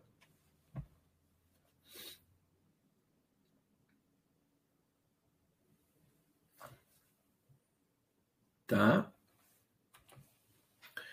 Bom, a independência síria chega em 17 de abril de 1946. Quando eu comecei, eu fiz o, o primeiro hangout do meu canal foi Templários, os Cavaleiros de Deus, em outubro, há três anos atrás. Está fazendo três anos em outubro agora que eu, que eu, que eu tenho o canal. O canal é mais antigo, mas eu não tinha é, a criar esse grupo de estudos avançados e tudo. O grupo é de agora, mas os hangouts vieram há três anos. E desde que eu fiz Templários, eu levei mais um ano e pouco para fazer a Igreja Católica atrair Templários. No final desse ano, é, nós teremos a descoberta que muda tudo. Tem a ver com o templo. É extraordinária. Será fechado para membros do canal. por uma série de questões. Depois eu posso até trazer um esboço aberto e tudo mais. É, eu, eu, trago conteúdo muito, muito elevado, aberto, e, é importante eu fazer essa observação. Quando eu digo que vou fazer um, um, um, um, trabalho fechado, não é que eu estou querendo convencer ninguém a se inscrever no canal, é porque alguns estudos têm a ver com quem já me acompanha há muito tempo. Ah, mas eu não acompanho, posso entrar agora. Sim, mas daí você pode. Eu vou pedir que você entre nos vídeos, nos hangouts e os assista.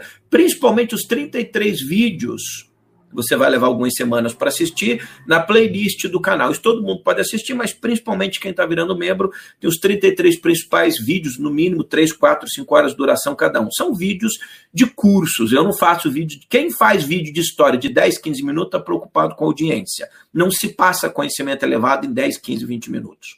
E quem acha que vai aprender alguma coisa em vídeo de 10, 15 minutos, nunca vai aprender nada, só vai ter algumas informações. Então, quando eu comecei, é, eu disse que ia fazer Saladino, qual o problema? Você vai fazer Saladino, ele era do Islã. Você tem que falar alguma coisinha do Islã. Tem que falar alguma coisinha de Maomé. Tem que falar um pouquinho das religiões. Aí tem que falar dos judeus, dos cristãos, da cristandade. Aí vira um curso de pós-graduação. Isso aqui era para dar vários hangouts, mas eu estou sintetizando o máximo possível para caber numas 6, 7 horas, né? 6, 7 horas. Você imagina que eu vou contar essa história em 20 minutos. Impossível, né?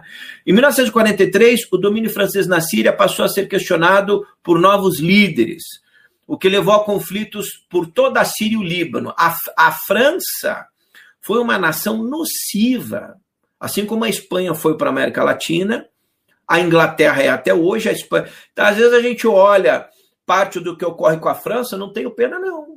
Que papo é esse? Ah, porque a França está caindo, graças a Deus. Vamos deixar de ser. Estão pagando. A, a história roda.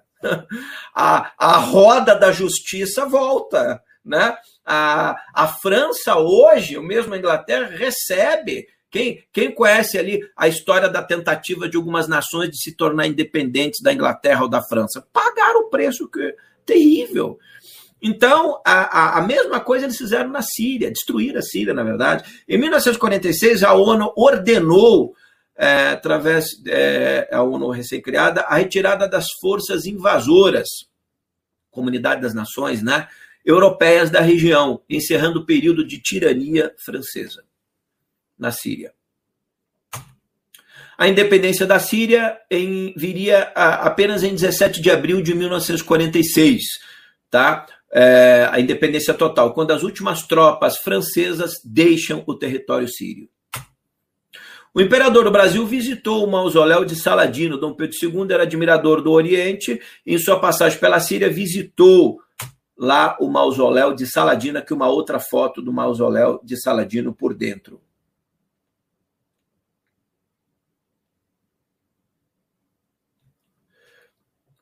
Bom, na parte 2, nós iremos abordar em profundidade. Deixa eu voltar aqui um pouco.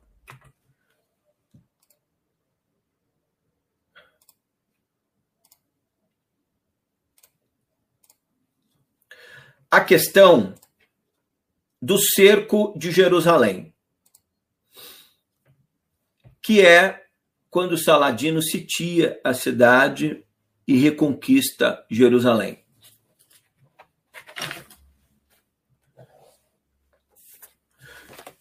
Nós temos ali.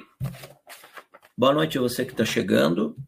Daqui a um pouquinho, mais uns minutinhos, eu vou abrir o chat tá? Para vocês poderem interagir. É, quem quiser se tornar membro do canal, é, tá aqui. Você se torna membro do nosso canal, escolhe. Quem não tem cartão de crédito, manda um e-mail para gente, que você pode se tornar via Mercado Pago, a gente manda as informações, tá? Então, por exemplo, eu separei aqui, ah, nós tivemos ali se a gente for falar das cruzadas, algumas monografias antigas minhas de, de apostilas e tudo mais, muito antigas, que isso aqui está comigo há muitos anos. Por exemplo, é, a, segunda, a segunda cruzada ocorre, eu falei ali da primeira, de 1147 a é, 1149, o que provoca a tomada de Edessa pelos turcos, né? É, é, que provoca a formação dessa segunda cruzada. O pregador da segunda cruzada foi São Bernardo que levou. Os chefes são Conrado III, imperador alemão, Luís VII, rei francês. O resultado é nulo, não deu nada. Importante lembrar que São Bernardo que levou é o camarada. Vou fazer uma ressalva de São Bernardo aqui, porque no, no, no domingo que vem nós vamos entrar no cerco de Jerusalém, nas cruzadas, nas ordens é, São Bernardo é quem redige a ata do templo da Ordem dos Pobres Cavaleiros de Cristo ou da Ordem dos Cavaleiros do Templo de Salomão, do Templo de Jerusalém. O nome correto é os Pobres Cavaleiros do Templo de, é, de Salomão. Uma coisa importante. O templo nunca, a ordem do templo, é muito importante entender isso. Não foi criada para proteger os peregrinos que iam à Terra Santa rezar e eram atacados pelos sarracenos ao longo do caminho. Ou pelos muçulmanos, enfim. O templo, a ordem do templo, ela é criada para guardar a descoberta realizada no Templo de Jerusalém em 1118. Um pouco, um pouco anos, porque a ordem é criada em 1118, antes de 1118. São Bernardo estuda o Antigo Testamento bíblico é, profundamente. Pode ter descoberto que a Arca da Aliança não estava entre os despojos de guerra dos conquistadores quando o templo e a cidade de Jerusalém caem 70 depois de Cristo ou mesmo antes, na verdade, 70, desculpa, estou falando da segunda, a primeira, a primeira queda de Jerusalém, a primeira destruição do templo, que é bem anterior. É, por quê? Porque não estava registrada na atas dos espólios de guerra é, dos conquistadores que pegaram a menorá, o, o candelabro, a arca não constava. E porque a profecia da destruição do templo de Jerusalém vinha desde muito tempo, Salomão sabia que o templo, Salomão eu citei lá atrás que Salomão termina permitindo adoração a falsos deuses, é, o império dele termina complicado, Israel cai, mas, mas ele foi muito sábio. Então, no auge da sua sabedoria, Salomão, que constrói o templo de Jerusalém, obviamente era sabedor que mais cedo ou mais tarde é, os profetas o aviso, o templo deveria cair. Muito provavelmente, é, Salomão oculta a arca. São Bernardo de Clairvaux, quando envia nove cavaleiros, em acordo a, a, ao que a gente sabe, a Jerusalém. Deixa eu pegar uma apostila minha aqui. Quando ele envia os nove cavaleiros, deixa eu só pegar aqui. Isso aqui é uma São Bernardo, né? Tem aqui a oração de São Bernardo, né? São Bernardo vive entre 1090 e 1153, só para quem não sabe, tá? Só um pouquinho.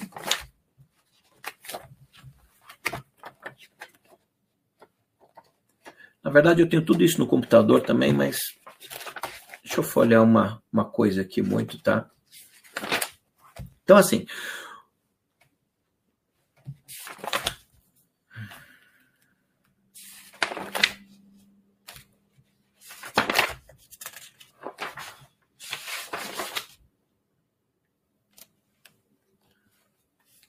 Para quem não lembra, é o Hugo de Champagne que vai guiando, o Hugo de Champagne que vai guiando os nove cavaleiros na missão, tá?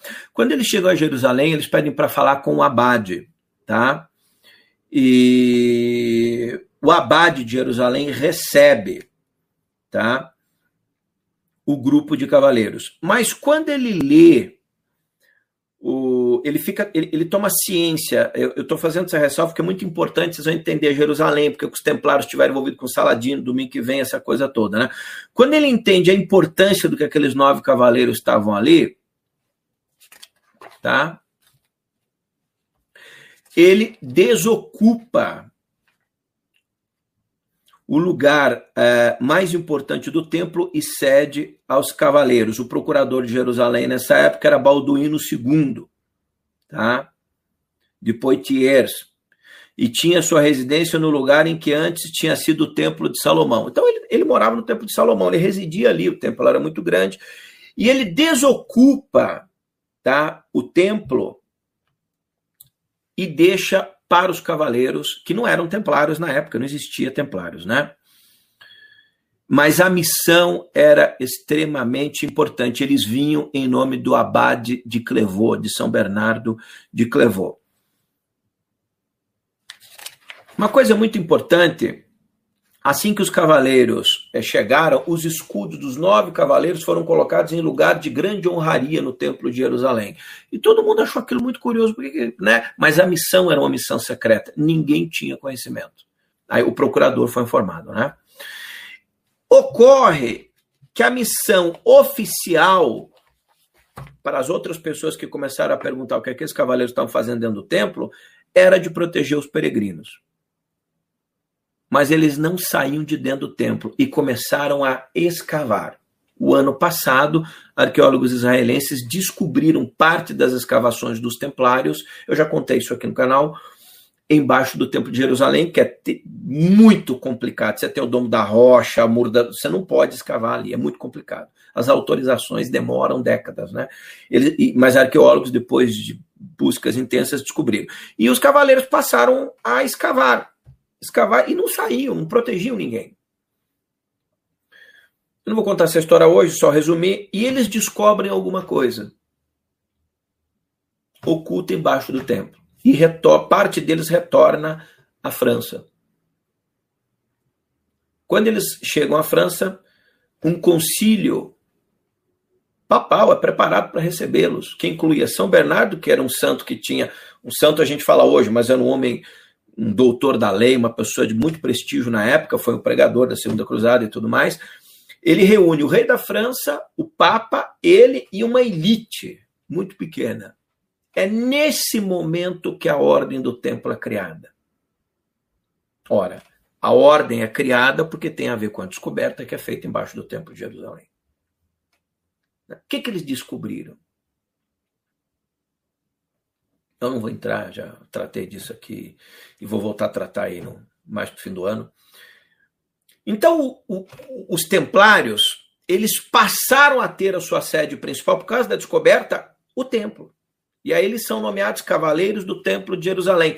Não cavaleiros que protegem os peregrinos que vão. Não se permita ser enganado.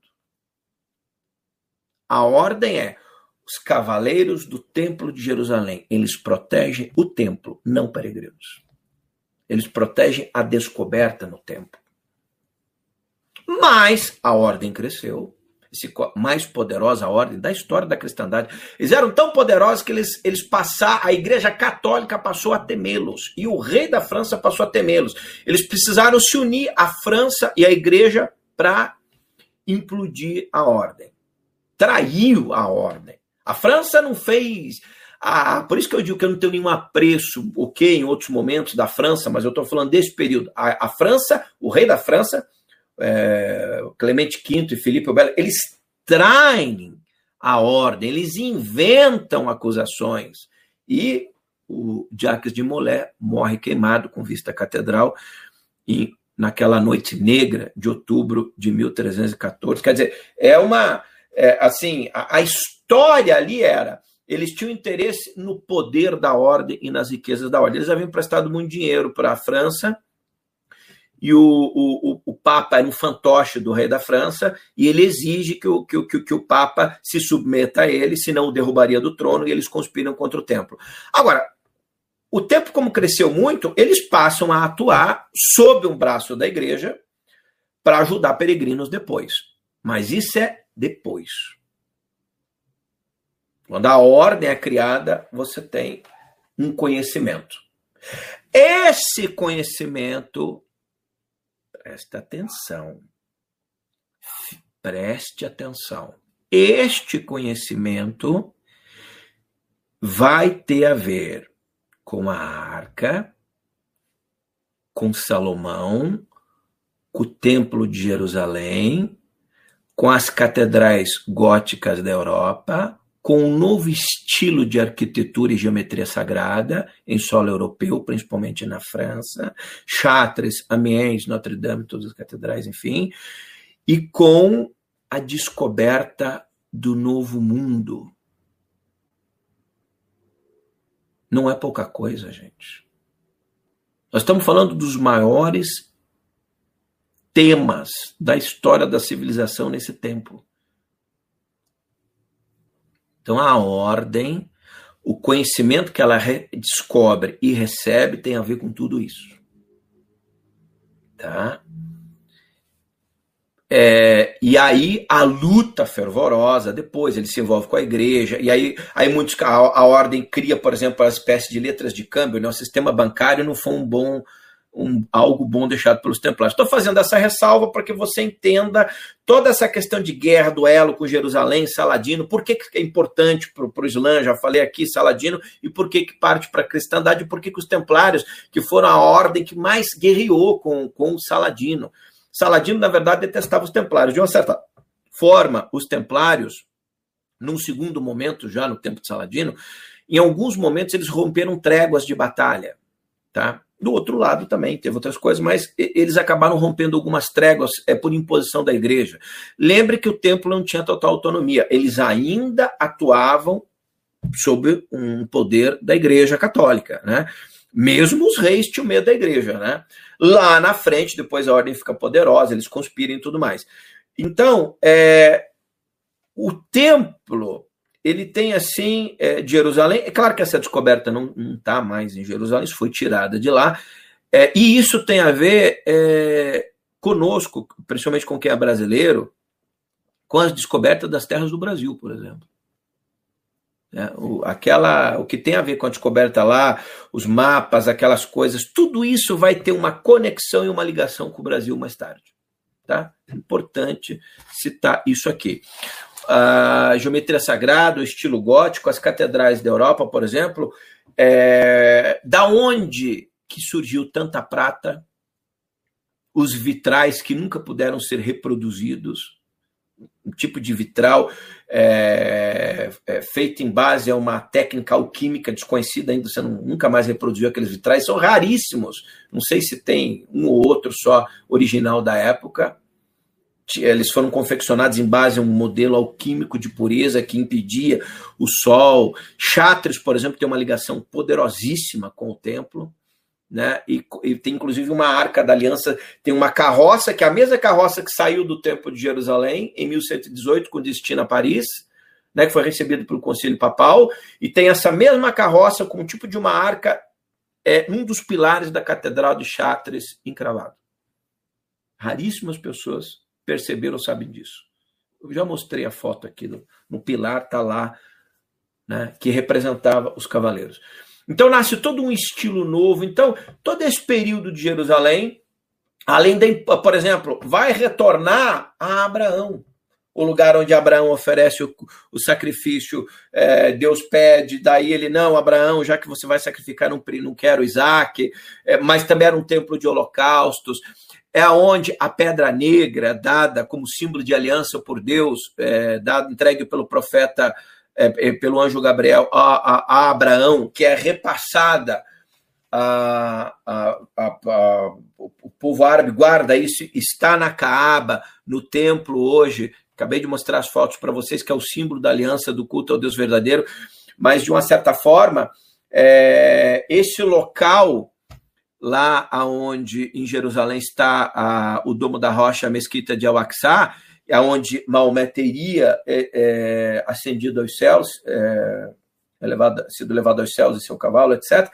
É o mesmo lugar de adoração é, na época de Abraão. Então nós estamos falando aí dos primeiros momentos da história não é nem de não estamos nem falando de judaísmo, islamismo e cristianismo. Cristianismo e islamismo estão tá muito distante.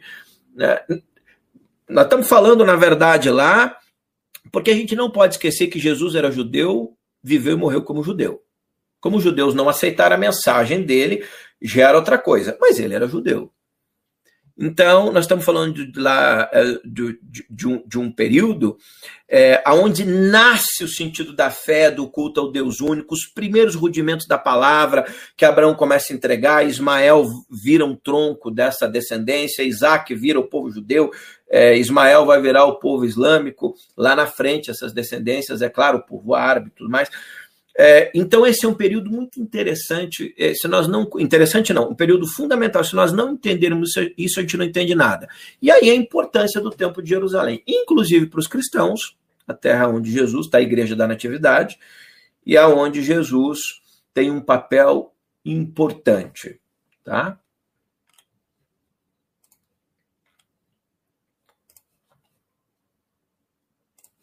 Então, retornando aqui, eu vou liberar agora o chat, mas o fato de liberar o chat, não acaba, que está longe de acabar, mas por favor, vamos né, moderar.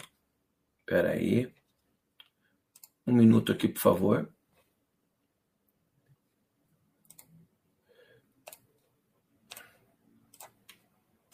Tá?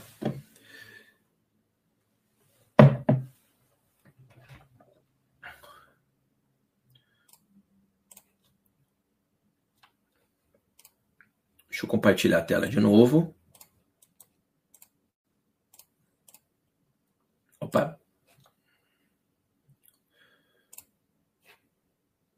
Então, a, na parte 2, nós vamos entrar nas cruzadas.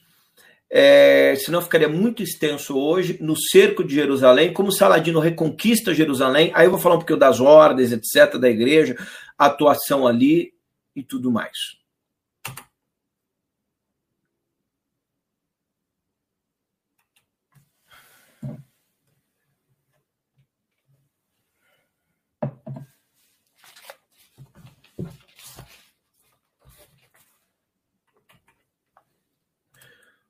Que não compartilhou a minha tela de fundo. Peraí.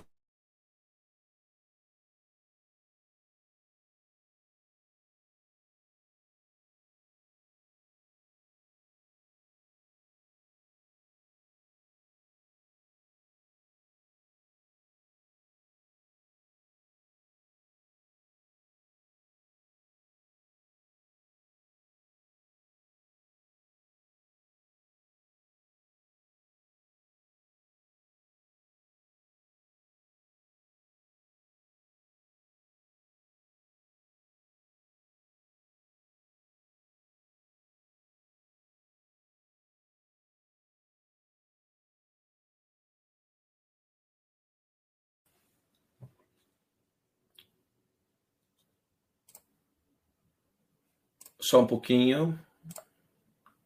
Pesou demais aqui, muita imagem aberta, deixa eu fechar.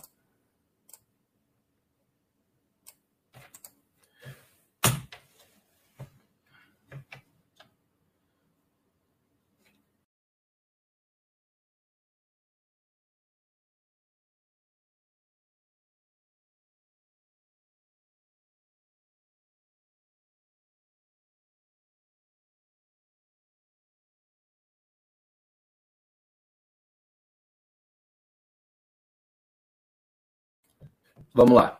Vamos partir para a finalização. Pesou demais, muita imagem aberta. Deixa eu só compartilhar de novo aqui as últimas três imagens.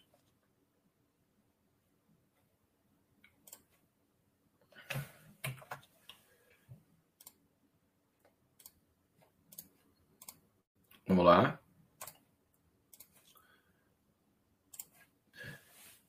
Tumba final do. Já mostrei aqui, ok. Então, é domingo que vem, Cerco de Jerusalém, parte 2, vamos abordar tudo isso, tá? Você que chegou agora, assiste do começo para você poder entender.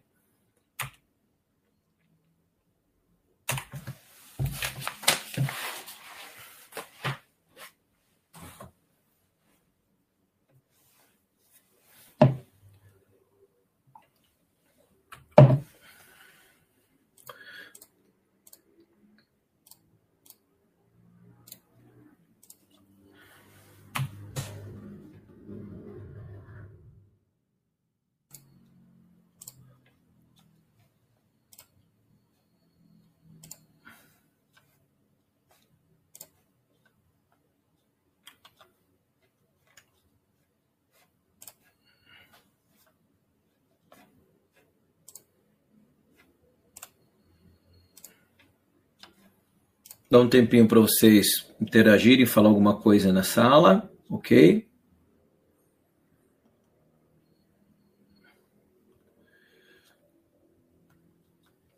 Bom, gente, eu vou tecer alguns comentários finais. Primeiro, que eu não vou é, interagir respondendo nenhum tipo de pergunta sobre esse tema hoje. Domingo que vem eu o farei. É, esse é um trabalho de apresentação é, mais histórica e alguns fatos, esses, como eu estou falando, do templo, é mais difícil você encontrar em livros comuns, etc. Mas é muito importante nós entendermos é, toda essa movimentação, porque o futuro da humanidade, inclusive, está muito atrelada aos acontecimentos na Terra Santa. Tá? Então, é, é importante que a gente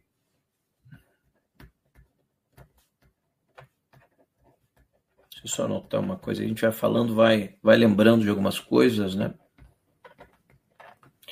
É importante que a gente conheça é, o fato de nós conhecermos não significa que nós não tenhamos extremistas, gente má, gente ruim, que manipula, mente engana em todos os lados. Tá? Seja no Oriente, no Ocidente, enfim, a humanidade é feita de pessoas né? e de interesses. Mas eu acho que o conhecimento, quando a gente é, conhece melhor os detalhes, inclusive de momentos difíceis da história humana, a gente é, deixa de julgar e passa a lançar outros olhos, outros olhares sobre aqueles tempos. Resumir as cruzadas, por exemplo, uma carnificina, é uma ignorância histórica. Até porque carnificina nós fazemos hoje, não tem muita diferença. A gente faz em casa, é, faz na, na, nas cidades. O mundo não é assim. Existem contextos. Tem uma diferença que eu já falei aqui, quando eu olho para esse tempo, por exemplo, vamos pegar aqui o aspecto Jerusalém. A luta naquele tempo era por ideais maiores. Morriam pessoas, etc. Não deveria. O bom é que toda a humanidade sentasse, dançassem lá à volta de uma fogueira, né, assassem lá um, um novilho, alguma coisa lá, um pão um árabe, alguma coisa, vinho, e, e fizesse uma festa. Mas eu vejo que os ideais nesse, nesse, nesse tempo tinham muito a ver com honra, com valores, eram ideais maiores. Ah, eles estavam equivocados? Quem somos nós para dizer que eles estavam? Eu e você que destruímos o mundo? Nós, sociedade humana, que estamos presos dentro de casa sem poder sair por causa de um vírus, vamos julgar as ordens e todo acontecimento que ocorreu na Idade Média. Se tem alguém que não pode julgar nós, somos julgar nada na história, somos nós. Nós somos o pior dos momentos da história, talvez, dos últimos tempos. Com toda a tecnologia, com todo o desenvolvimento que nós temos, com tudo que nós construímos, nós somos reféns da nossa própria arrogância. Então, quando a gente olha é, e julga esses fatos, eu vejo que os nossos ideais hoje não são tão nobres assim. Por mais equivocado que alguém possa achar que era uma disputa, uma cruzada por Jerusalém, mas você lutava por Jerusalém. Hoje você luta o quê? Por dinheiro. Sei lá, não era todo mundo que lutava por Jerusalém, eu estou falando das pessoas boas, né? É como eu falei, a igreja tinha interesses, a França. É, você tinha parte da igreja que era boa, lógico. São Bernardo, por exemplo. O Abade. É, cria, para não é que ele cria, mas ele, a ordem de Cister se torna poderosa quando ele ingressa, né? Mas é, ele estava ligado à igreja, mas era uma pessoa luminosa, um Francisco de Assis, uma, uma Santa Teresa d'Ávila. Então não é a instituição como um todo. Mas é importante imaginar que nesse tempo, quando a gente olha, nós vemos ideais nobres, mesmo em meio a muita selvageria aos nossos olhos, né? Por exemplo, a gente, ai que selvageria. As pessoas se matam no trânsito hoje. Quantas pessoas morrem? Vou fazer um, uma brincadeira simples assim. Quer ver, ó?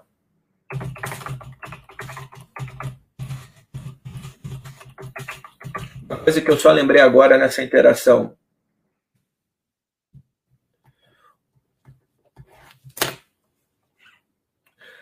As cruzadas matou entre 1 e 3 milhões de pessoas. Não se tem um dado preciso. Só a Segunda Guerra matou quanto? Quantas vezes mais que isso? E o que aconteceu depois da Segunda Guerra? É. Claro que tinha menos gente, né? Mas assim, mas se a gente for olhar o contexto e chamar de eras sangrentas cruzadas, nós temos que tomar cuidado de não usar as palavras mais duras do nosso dicionário porque senão faltarão palavras para expressar momentos muito piores que a gente passa a viver. E no trânsito, quantas pessoas morrem no trânsito por ano?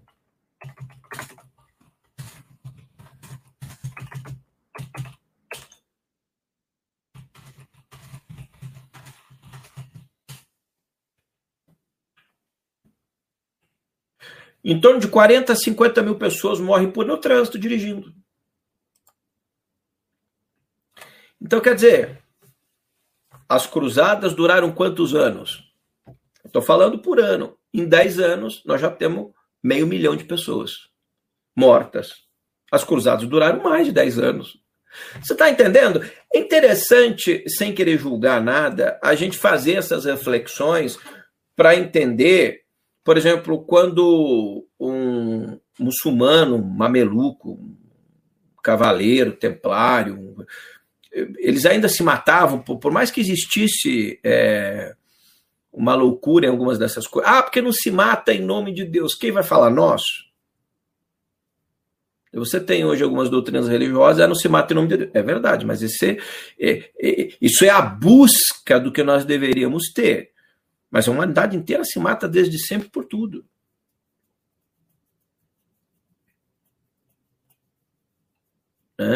Então, é, nós temos que olhar com outros olhos, é, e essas coisas são ação e reação, ação e reação, ação e reação. E isso se mantém. Por exemplo, é, certamente a, a Europa, dentro das, da, do, do, do, no Oriente, foi uma reação a alguma coisa. A gente vai falar disso domingo que vem. Nós vivemos hoje, por exemplo, uma nova cruzada depois da oitava cruzada, as cruzadas do Menino, se tivesse uma nova, uma nona cruzada aí, uma décima cruzada em ação no mundo. Tem uma coisa é, interessante que os povos do deserto, e isso eles têm é, vantagem em relação a, a, nós ocidentais. Os índios também são assim, que moram nas florestas, às vezes também têm essa vantagem. Os povos do deserto veem a vida as suas conquistas com um olhar mais longevo. Nós, ocidentais, com essa cultura da pressa, a gente quer tudo para ontem. Então, eu diria o seguinte: quando em 1200. Deixa eu pegar aqui, tem muita informação de cabeça, às vezes eu não. Quando em 1270, a oitava cruzada, comandada por Luís IX, seguiu para o Egito, não deu em nada as cruzadas menores, né? Mas vamos pegar ali 1270. Quando finaliza as cruzadas lá, de uma certa forma, o Ocidente já inicia uma nova cruzada. Aí, 800 anos depois, 1300, vamos pegar aí 700, 800, 700 e poucos anos depois, nós estamos vendo, por exemplo, uma cruzada sobre a Europa. Só que diferente, não mais com mortandade, etc. Né? E os povos do deserto vêm assim: nós vamos conquistar a Europa. Quando? Nos próximos mil anos. O ocidental olha e fala assim: nós vamos conquistar Jerusalém quando? Semana que vem. É ou não é? É assim. Então, é, nós temos aí é, a desvantagem de queremos tudo para ontem, e, eu, e, as coisas não são assim, né? E aí nós acabamos é, não, não tendo sabedoria para agir na defesa do. Não que a gente queira conquistar alguma coisa, mas na defesa do, dos nossos valores, dos ideais e tudo mais, né? Ora, se eu tiver que fazer uma autocrítica, eu vou fazer uma autocrítica primeiro no caminho que eu sigo. É como dizia Jesus, né? Que alguém pode olhar e ah, você fez várias autocríticas à cristandade. Sim, eu vou, vou criticar o meu caminho. Porque Jesus deixou muito claro, né? É muito fácil você ver o cisco no olho do outro e não ver a trave no seu olho. Eu estou tentando ver a trave no nosso olho, sob uma perspectiva diferente. E quando tiver que citar, cito o outro lado. É isso que eu estou tentando fazer. Nas minhas reflexões, não quando falo de história, eu digo, essas são reflexões minhas. É, e o de muitas outras pessoas. É, por quê? Para que a gente veja a trave no nosso olho e possa se capacitar, melhorar, crescer entendimento e conhecimento. Né? Então, nós é, vivemos hoje cruzadas modernas e é preciso muita sabedoria para lidar com essas coisas. É, e espero é, que o, não apenas a cristandade, o mundo tenha sabedoria, é, mas de uma certa forma, quando eu falo cristandade, eu, fa eu falo um tanto quanto desanimado. Não em Cristo, a minha fé é intocável, não é disso que eu estou falando, cristandade no mundo, né? É, nós nos tornamos gordos, avarentos, preguiçosos na fé, transformamos Jesus em moeda de troca, negociamos com tudo que é sagrado, com o diabo, profanamos os nossos templos, nossos templos religiosos viraram bancos a céu aberto. Não estou cometendo nenhuma injustiça quando falo isso. E sei que a maioria de vocês concorda. A nossa disciplina da fé qual é? Nenhuma. Que, que disciplina? Não existe essa palavra na cristandade. Disciplina na igreja dá dízimo para sua igreja ou você morre e vai para o inferno. Essa é a única disciplina que eu vejo todo mundo. Disciplina de jejum, mês sagrado. Vem aí. Quem fica jejum? Você tem instituições menores, grupos menores, pessoas aqui que fazem isso. Mas o grosso é por isso que o Islã avança e a cristandade a gente olha e chama todos eles de radicais, né? Tem os radicais, mas a cristandade também tem. Você precisa ter cuidado com isso, é, os europeus no Oriente, o que, os estragos, o petróleo, a cooptação das nações, a escravidão dos países árabes por parte do oceano. A gente precisa olhar isso com cuidado. Estamos falando de uma cultura milenária, precisa olhar, né? Porque assim, botar uma régua dizer do lado de lá do mundo ninguém presta, só eu é que sou a suprema autoridade global, mais inteligente, melhor, porque a minha ciência, não sei o que, isso é bobagem. A gente vê através da história o que acontece. Cadê o Império Romano? Cadê os gregos? Onde é que ele, cadê Gengis Khan? Onde é que eles estão? Não há império que não venha a ruir. A única certeza que você tem quando chega no topo é que você irá cair mais cedo ou mais tarde.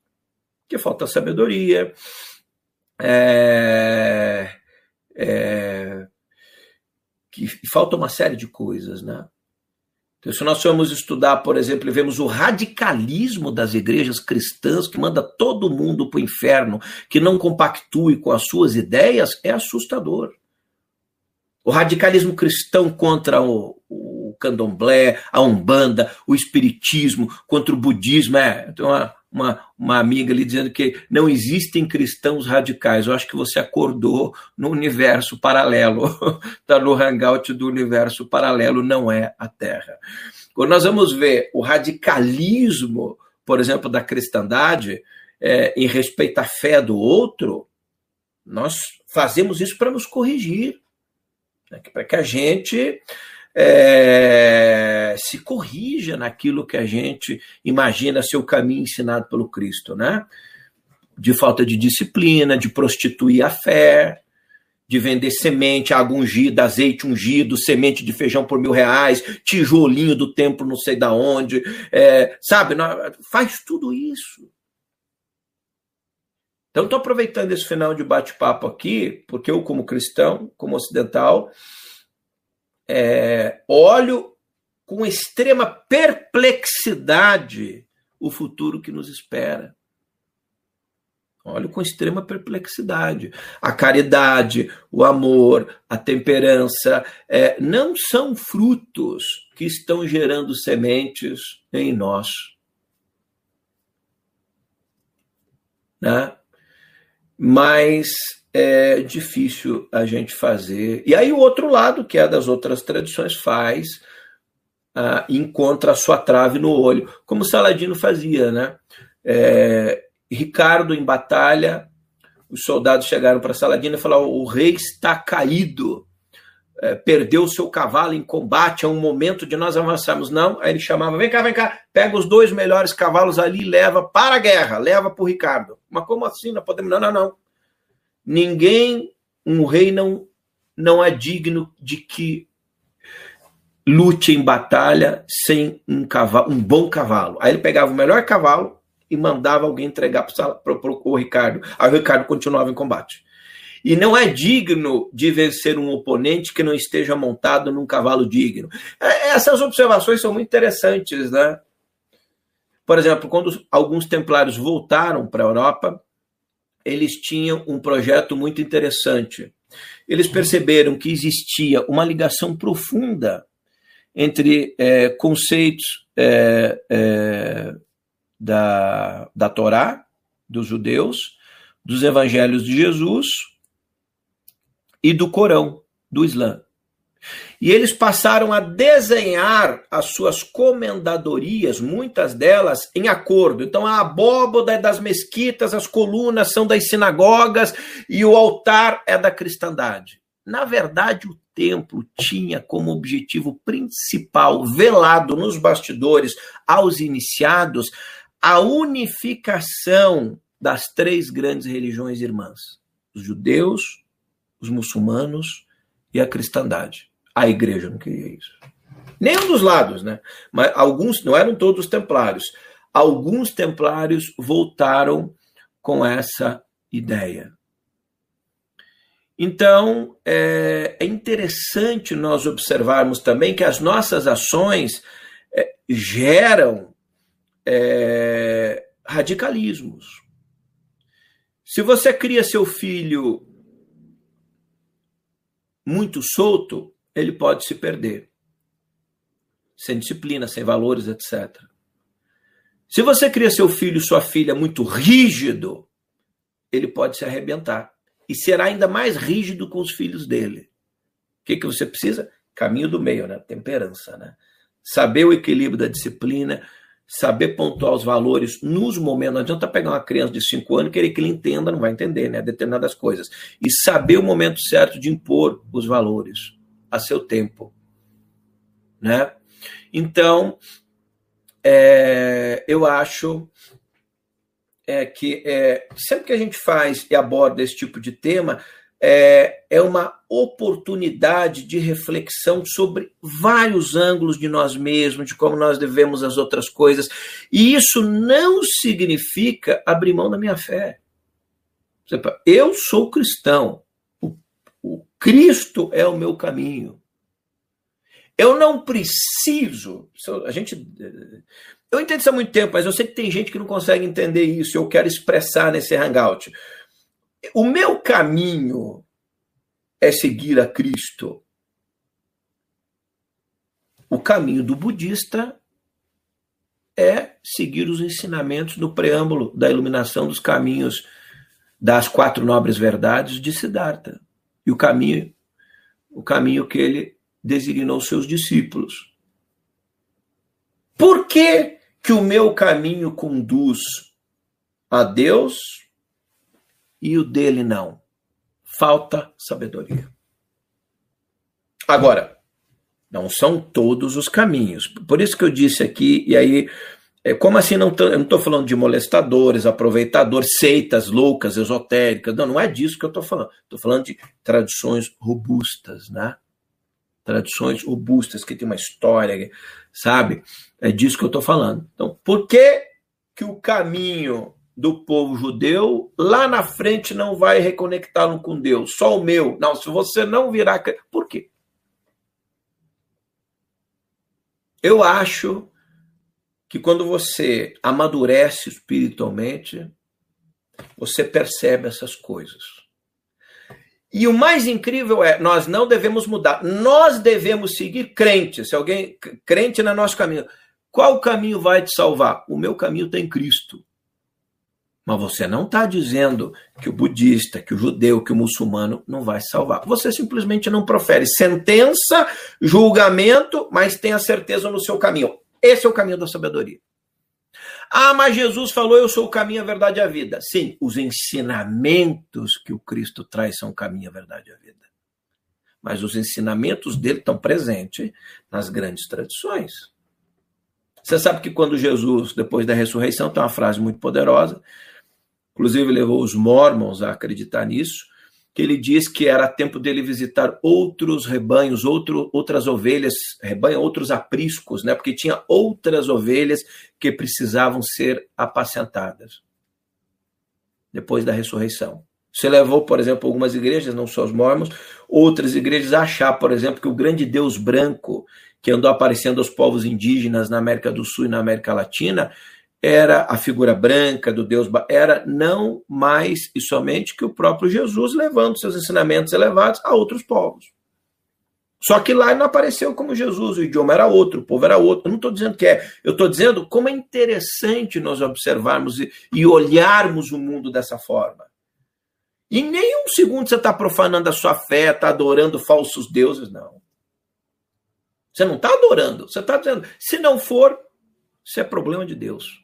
Deus julga. Agora, a ideia de que eu me salvarei e os outros que não são comigo e não caminham comigo vão para o inferno é uma ideia diabólica, é uma ideia nefasta. É uma ideia, quem segue esse tipo de ideia não segue a Deus, segue Adolf. Isso é uma ideia de, de, de nazistas, fascistas, de loucos, das trevas. Essa não é verdade. Não é verdade. Eu me recuso a acreditar nesse tipo de. Ah, mas tá, não está escrito, não, senhor. É a, a interpretação das pessoas é que cria essas coisas. Você veja que tem dois ladrões na cruz. Um simplesmente olha para Jesus e fala: ah, eu, se tu é mesmo filho de Deus, eu peço perdão, lembra, nem pede perdão, lembra-te de mim. Por o que, que Jesus responde? Não, você não me seguiu, você vai para o inferno. Porventura vos digo, hoje mesmo estarás comigo no reino dos céus. Se Jesus foi capaz de dizer que um ladrão que estava do lado dele na cruz estaria aquele dia mesmo no reino dos céus,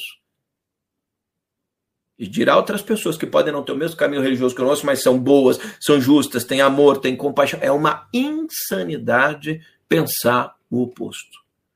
Você vê que quando Jesus está na cruz, ele olha para o povo e fala, pai, e fala, pai, perdoa, eles não sabem o que fazem. Essas coisas são muito interessantes quando nós jogamos, lançamos um olhar mais aprofundado sobre quem? Sobre nós mesmos. As minhas escolhas, o que eu sigo, as minhas verdades, as minhas crenças. Os cristãos hoje podem, em, pelo menos no Brasil, nós somos um povo é, que podemos não invadir, não todos, né? Templo, queimar, matar gente. Mas tem outro, outros tipos de, de matança. Uma palavra mata muito mais rápido do que uma pedrada, por exemplo. Fere muito mais. É, palavras, ofensas deixam cicatriz na alma. Melhor você dar uma pancada numa pessoa, uma cintada, ou jogar uma pedra, que amanhã ela esqueceu, do que proferir uma sentença maldita, que vai guardar cria cicatriz na alma. Tá? Então eu, eu queria fazer essas reflexões sem a petulância de ser dono de verdade. Não, são reflexões. Em base ao que a gente falou ali, eu estou refletindo principalmente em base ao, ao, ao meu próprio caminho, a cristandade, como eu vejo, o que eu penso, é, e o longo caminho que nós temos pela frente no entendimento é, do que são os ensinamentos do Cristo e de entender que outros povos, outras nações podem estar, de repente, eu posso estar mais atrasado que outros povos, outros povos podem estar mais atrasados, entre aspas, porque, por exemplo, nós estudamos a história, é, mesmo a tradição judaica, é, veja que o, o povo foi recebendo aos pouquinhos os ensinamentos. Você tem ensinamentos na Torá, que é o nosso livro sagrado, o nosso livro sagrado aqui no Antigo Testamento, mandava matar muita gente. Nós nos esquecemos. Estava errado? Era o tempo. Deus não desceu na terra e falou, muda assim, perfeito do dia para a noite. Foi ensinando o povo aos poucos. Nós precisamos entender isso. E aí nós fazemos vistas grossas a isso e mais sabemos dos outros povos, mas eles fazem de repente a mesma coisa que a gente fez também. Pelo menos aquilo que nós acreditamos fez. Então, em Cristo nós recebemos o suprassumo da revelação, que o caminho é o amor, é dar face, é o perdão. Mas antes disso, eram tempos diferentes, eu não julgo aqueles tempos. Nem o tempo de Davi, as guerras contra os. É, sabe, tudo aquilo que aconteceu. Tinham povos bárbaros muito duros. Quer dizer, quando Deus manda os anjos a Sodoma e Gomorra e resgata a única família que era do bem, que era a família de Ló, os anjos destroem tudo. Não era nem o povo se matando, era o próprio, os próprios Deus, os anjos, vamos sair daqui que nós vamos destruir tudo. Então não precisamos olhar só. Tem gente que não acredita nisso, né? Porque aí se acha tão puro, não, não acredito nisso. É, se acha tão puro, é melhor que Deus, que a Bíblia, que todo mundo junto, né? Isso é evolução humana, a gente vai evoluindo aos poucos, os ensinamentos. Veja que é, vem Abraão, depois passa séculos e séculos para vir Moisés, para pegar dez mandamentos, de Moisés até Jesus é quase dois mil anos, de Jesus até o nosso tempo presente é mais dois mil anos, e a gente ainda está em extrema dificuldade de entender e veja aos olhos do mundo e do Brasil que nós temos centenas, centenas e milhares de instituições religiosas. Nós temos até instituições religiosas ligadas a grupos políticos que mataram milhões de pessoas. Mas isso não é o Cristo. Então, domingo que vem, o cerco de Jerusalém, e a gente vai entrar fundo nessa questão das cruzadas, como é que Saladino reconquista Jerusalém, vamos falar um pouquinho das ordens, né, de, de tudo, mas principalmente sempre com foco em Saladino. Mas se nós não entendermos o contexto, a gente não entende nada.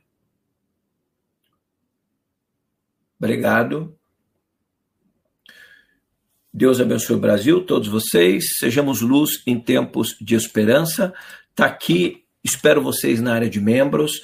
Domingo que vem retornamos, temos estudos muito, muito elevados aí. E sexta, uma aula espetacular aqui na área de membros no canal, mas muitos temas antes disso. Obrigado aos nossos moderadores que estão aí. Deus abençoe o Brasil, abençoe o planeta Terra porque aí sim eu posso dizer o Deus verdadeiro, né? Porque tem muitos falsos deuses, o Deus da luxúria, do dinheiro, tem as trevas, tem as, os mensageiros do engano. Nós vivemos tempos muito, muito difíceis, conhecimentos esotéricos luciferianos, de ordens sombrias das trevas, que permeiam a mente, a cabeça da, de grande parte das pessoas. A gente não consegue nem perceber isso. Vamos olhar mais para a gente, para que a gente entenda o nosso próprio caminho, o nosso próprio lugar no tempo e no espaço. Valeu.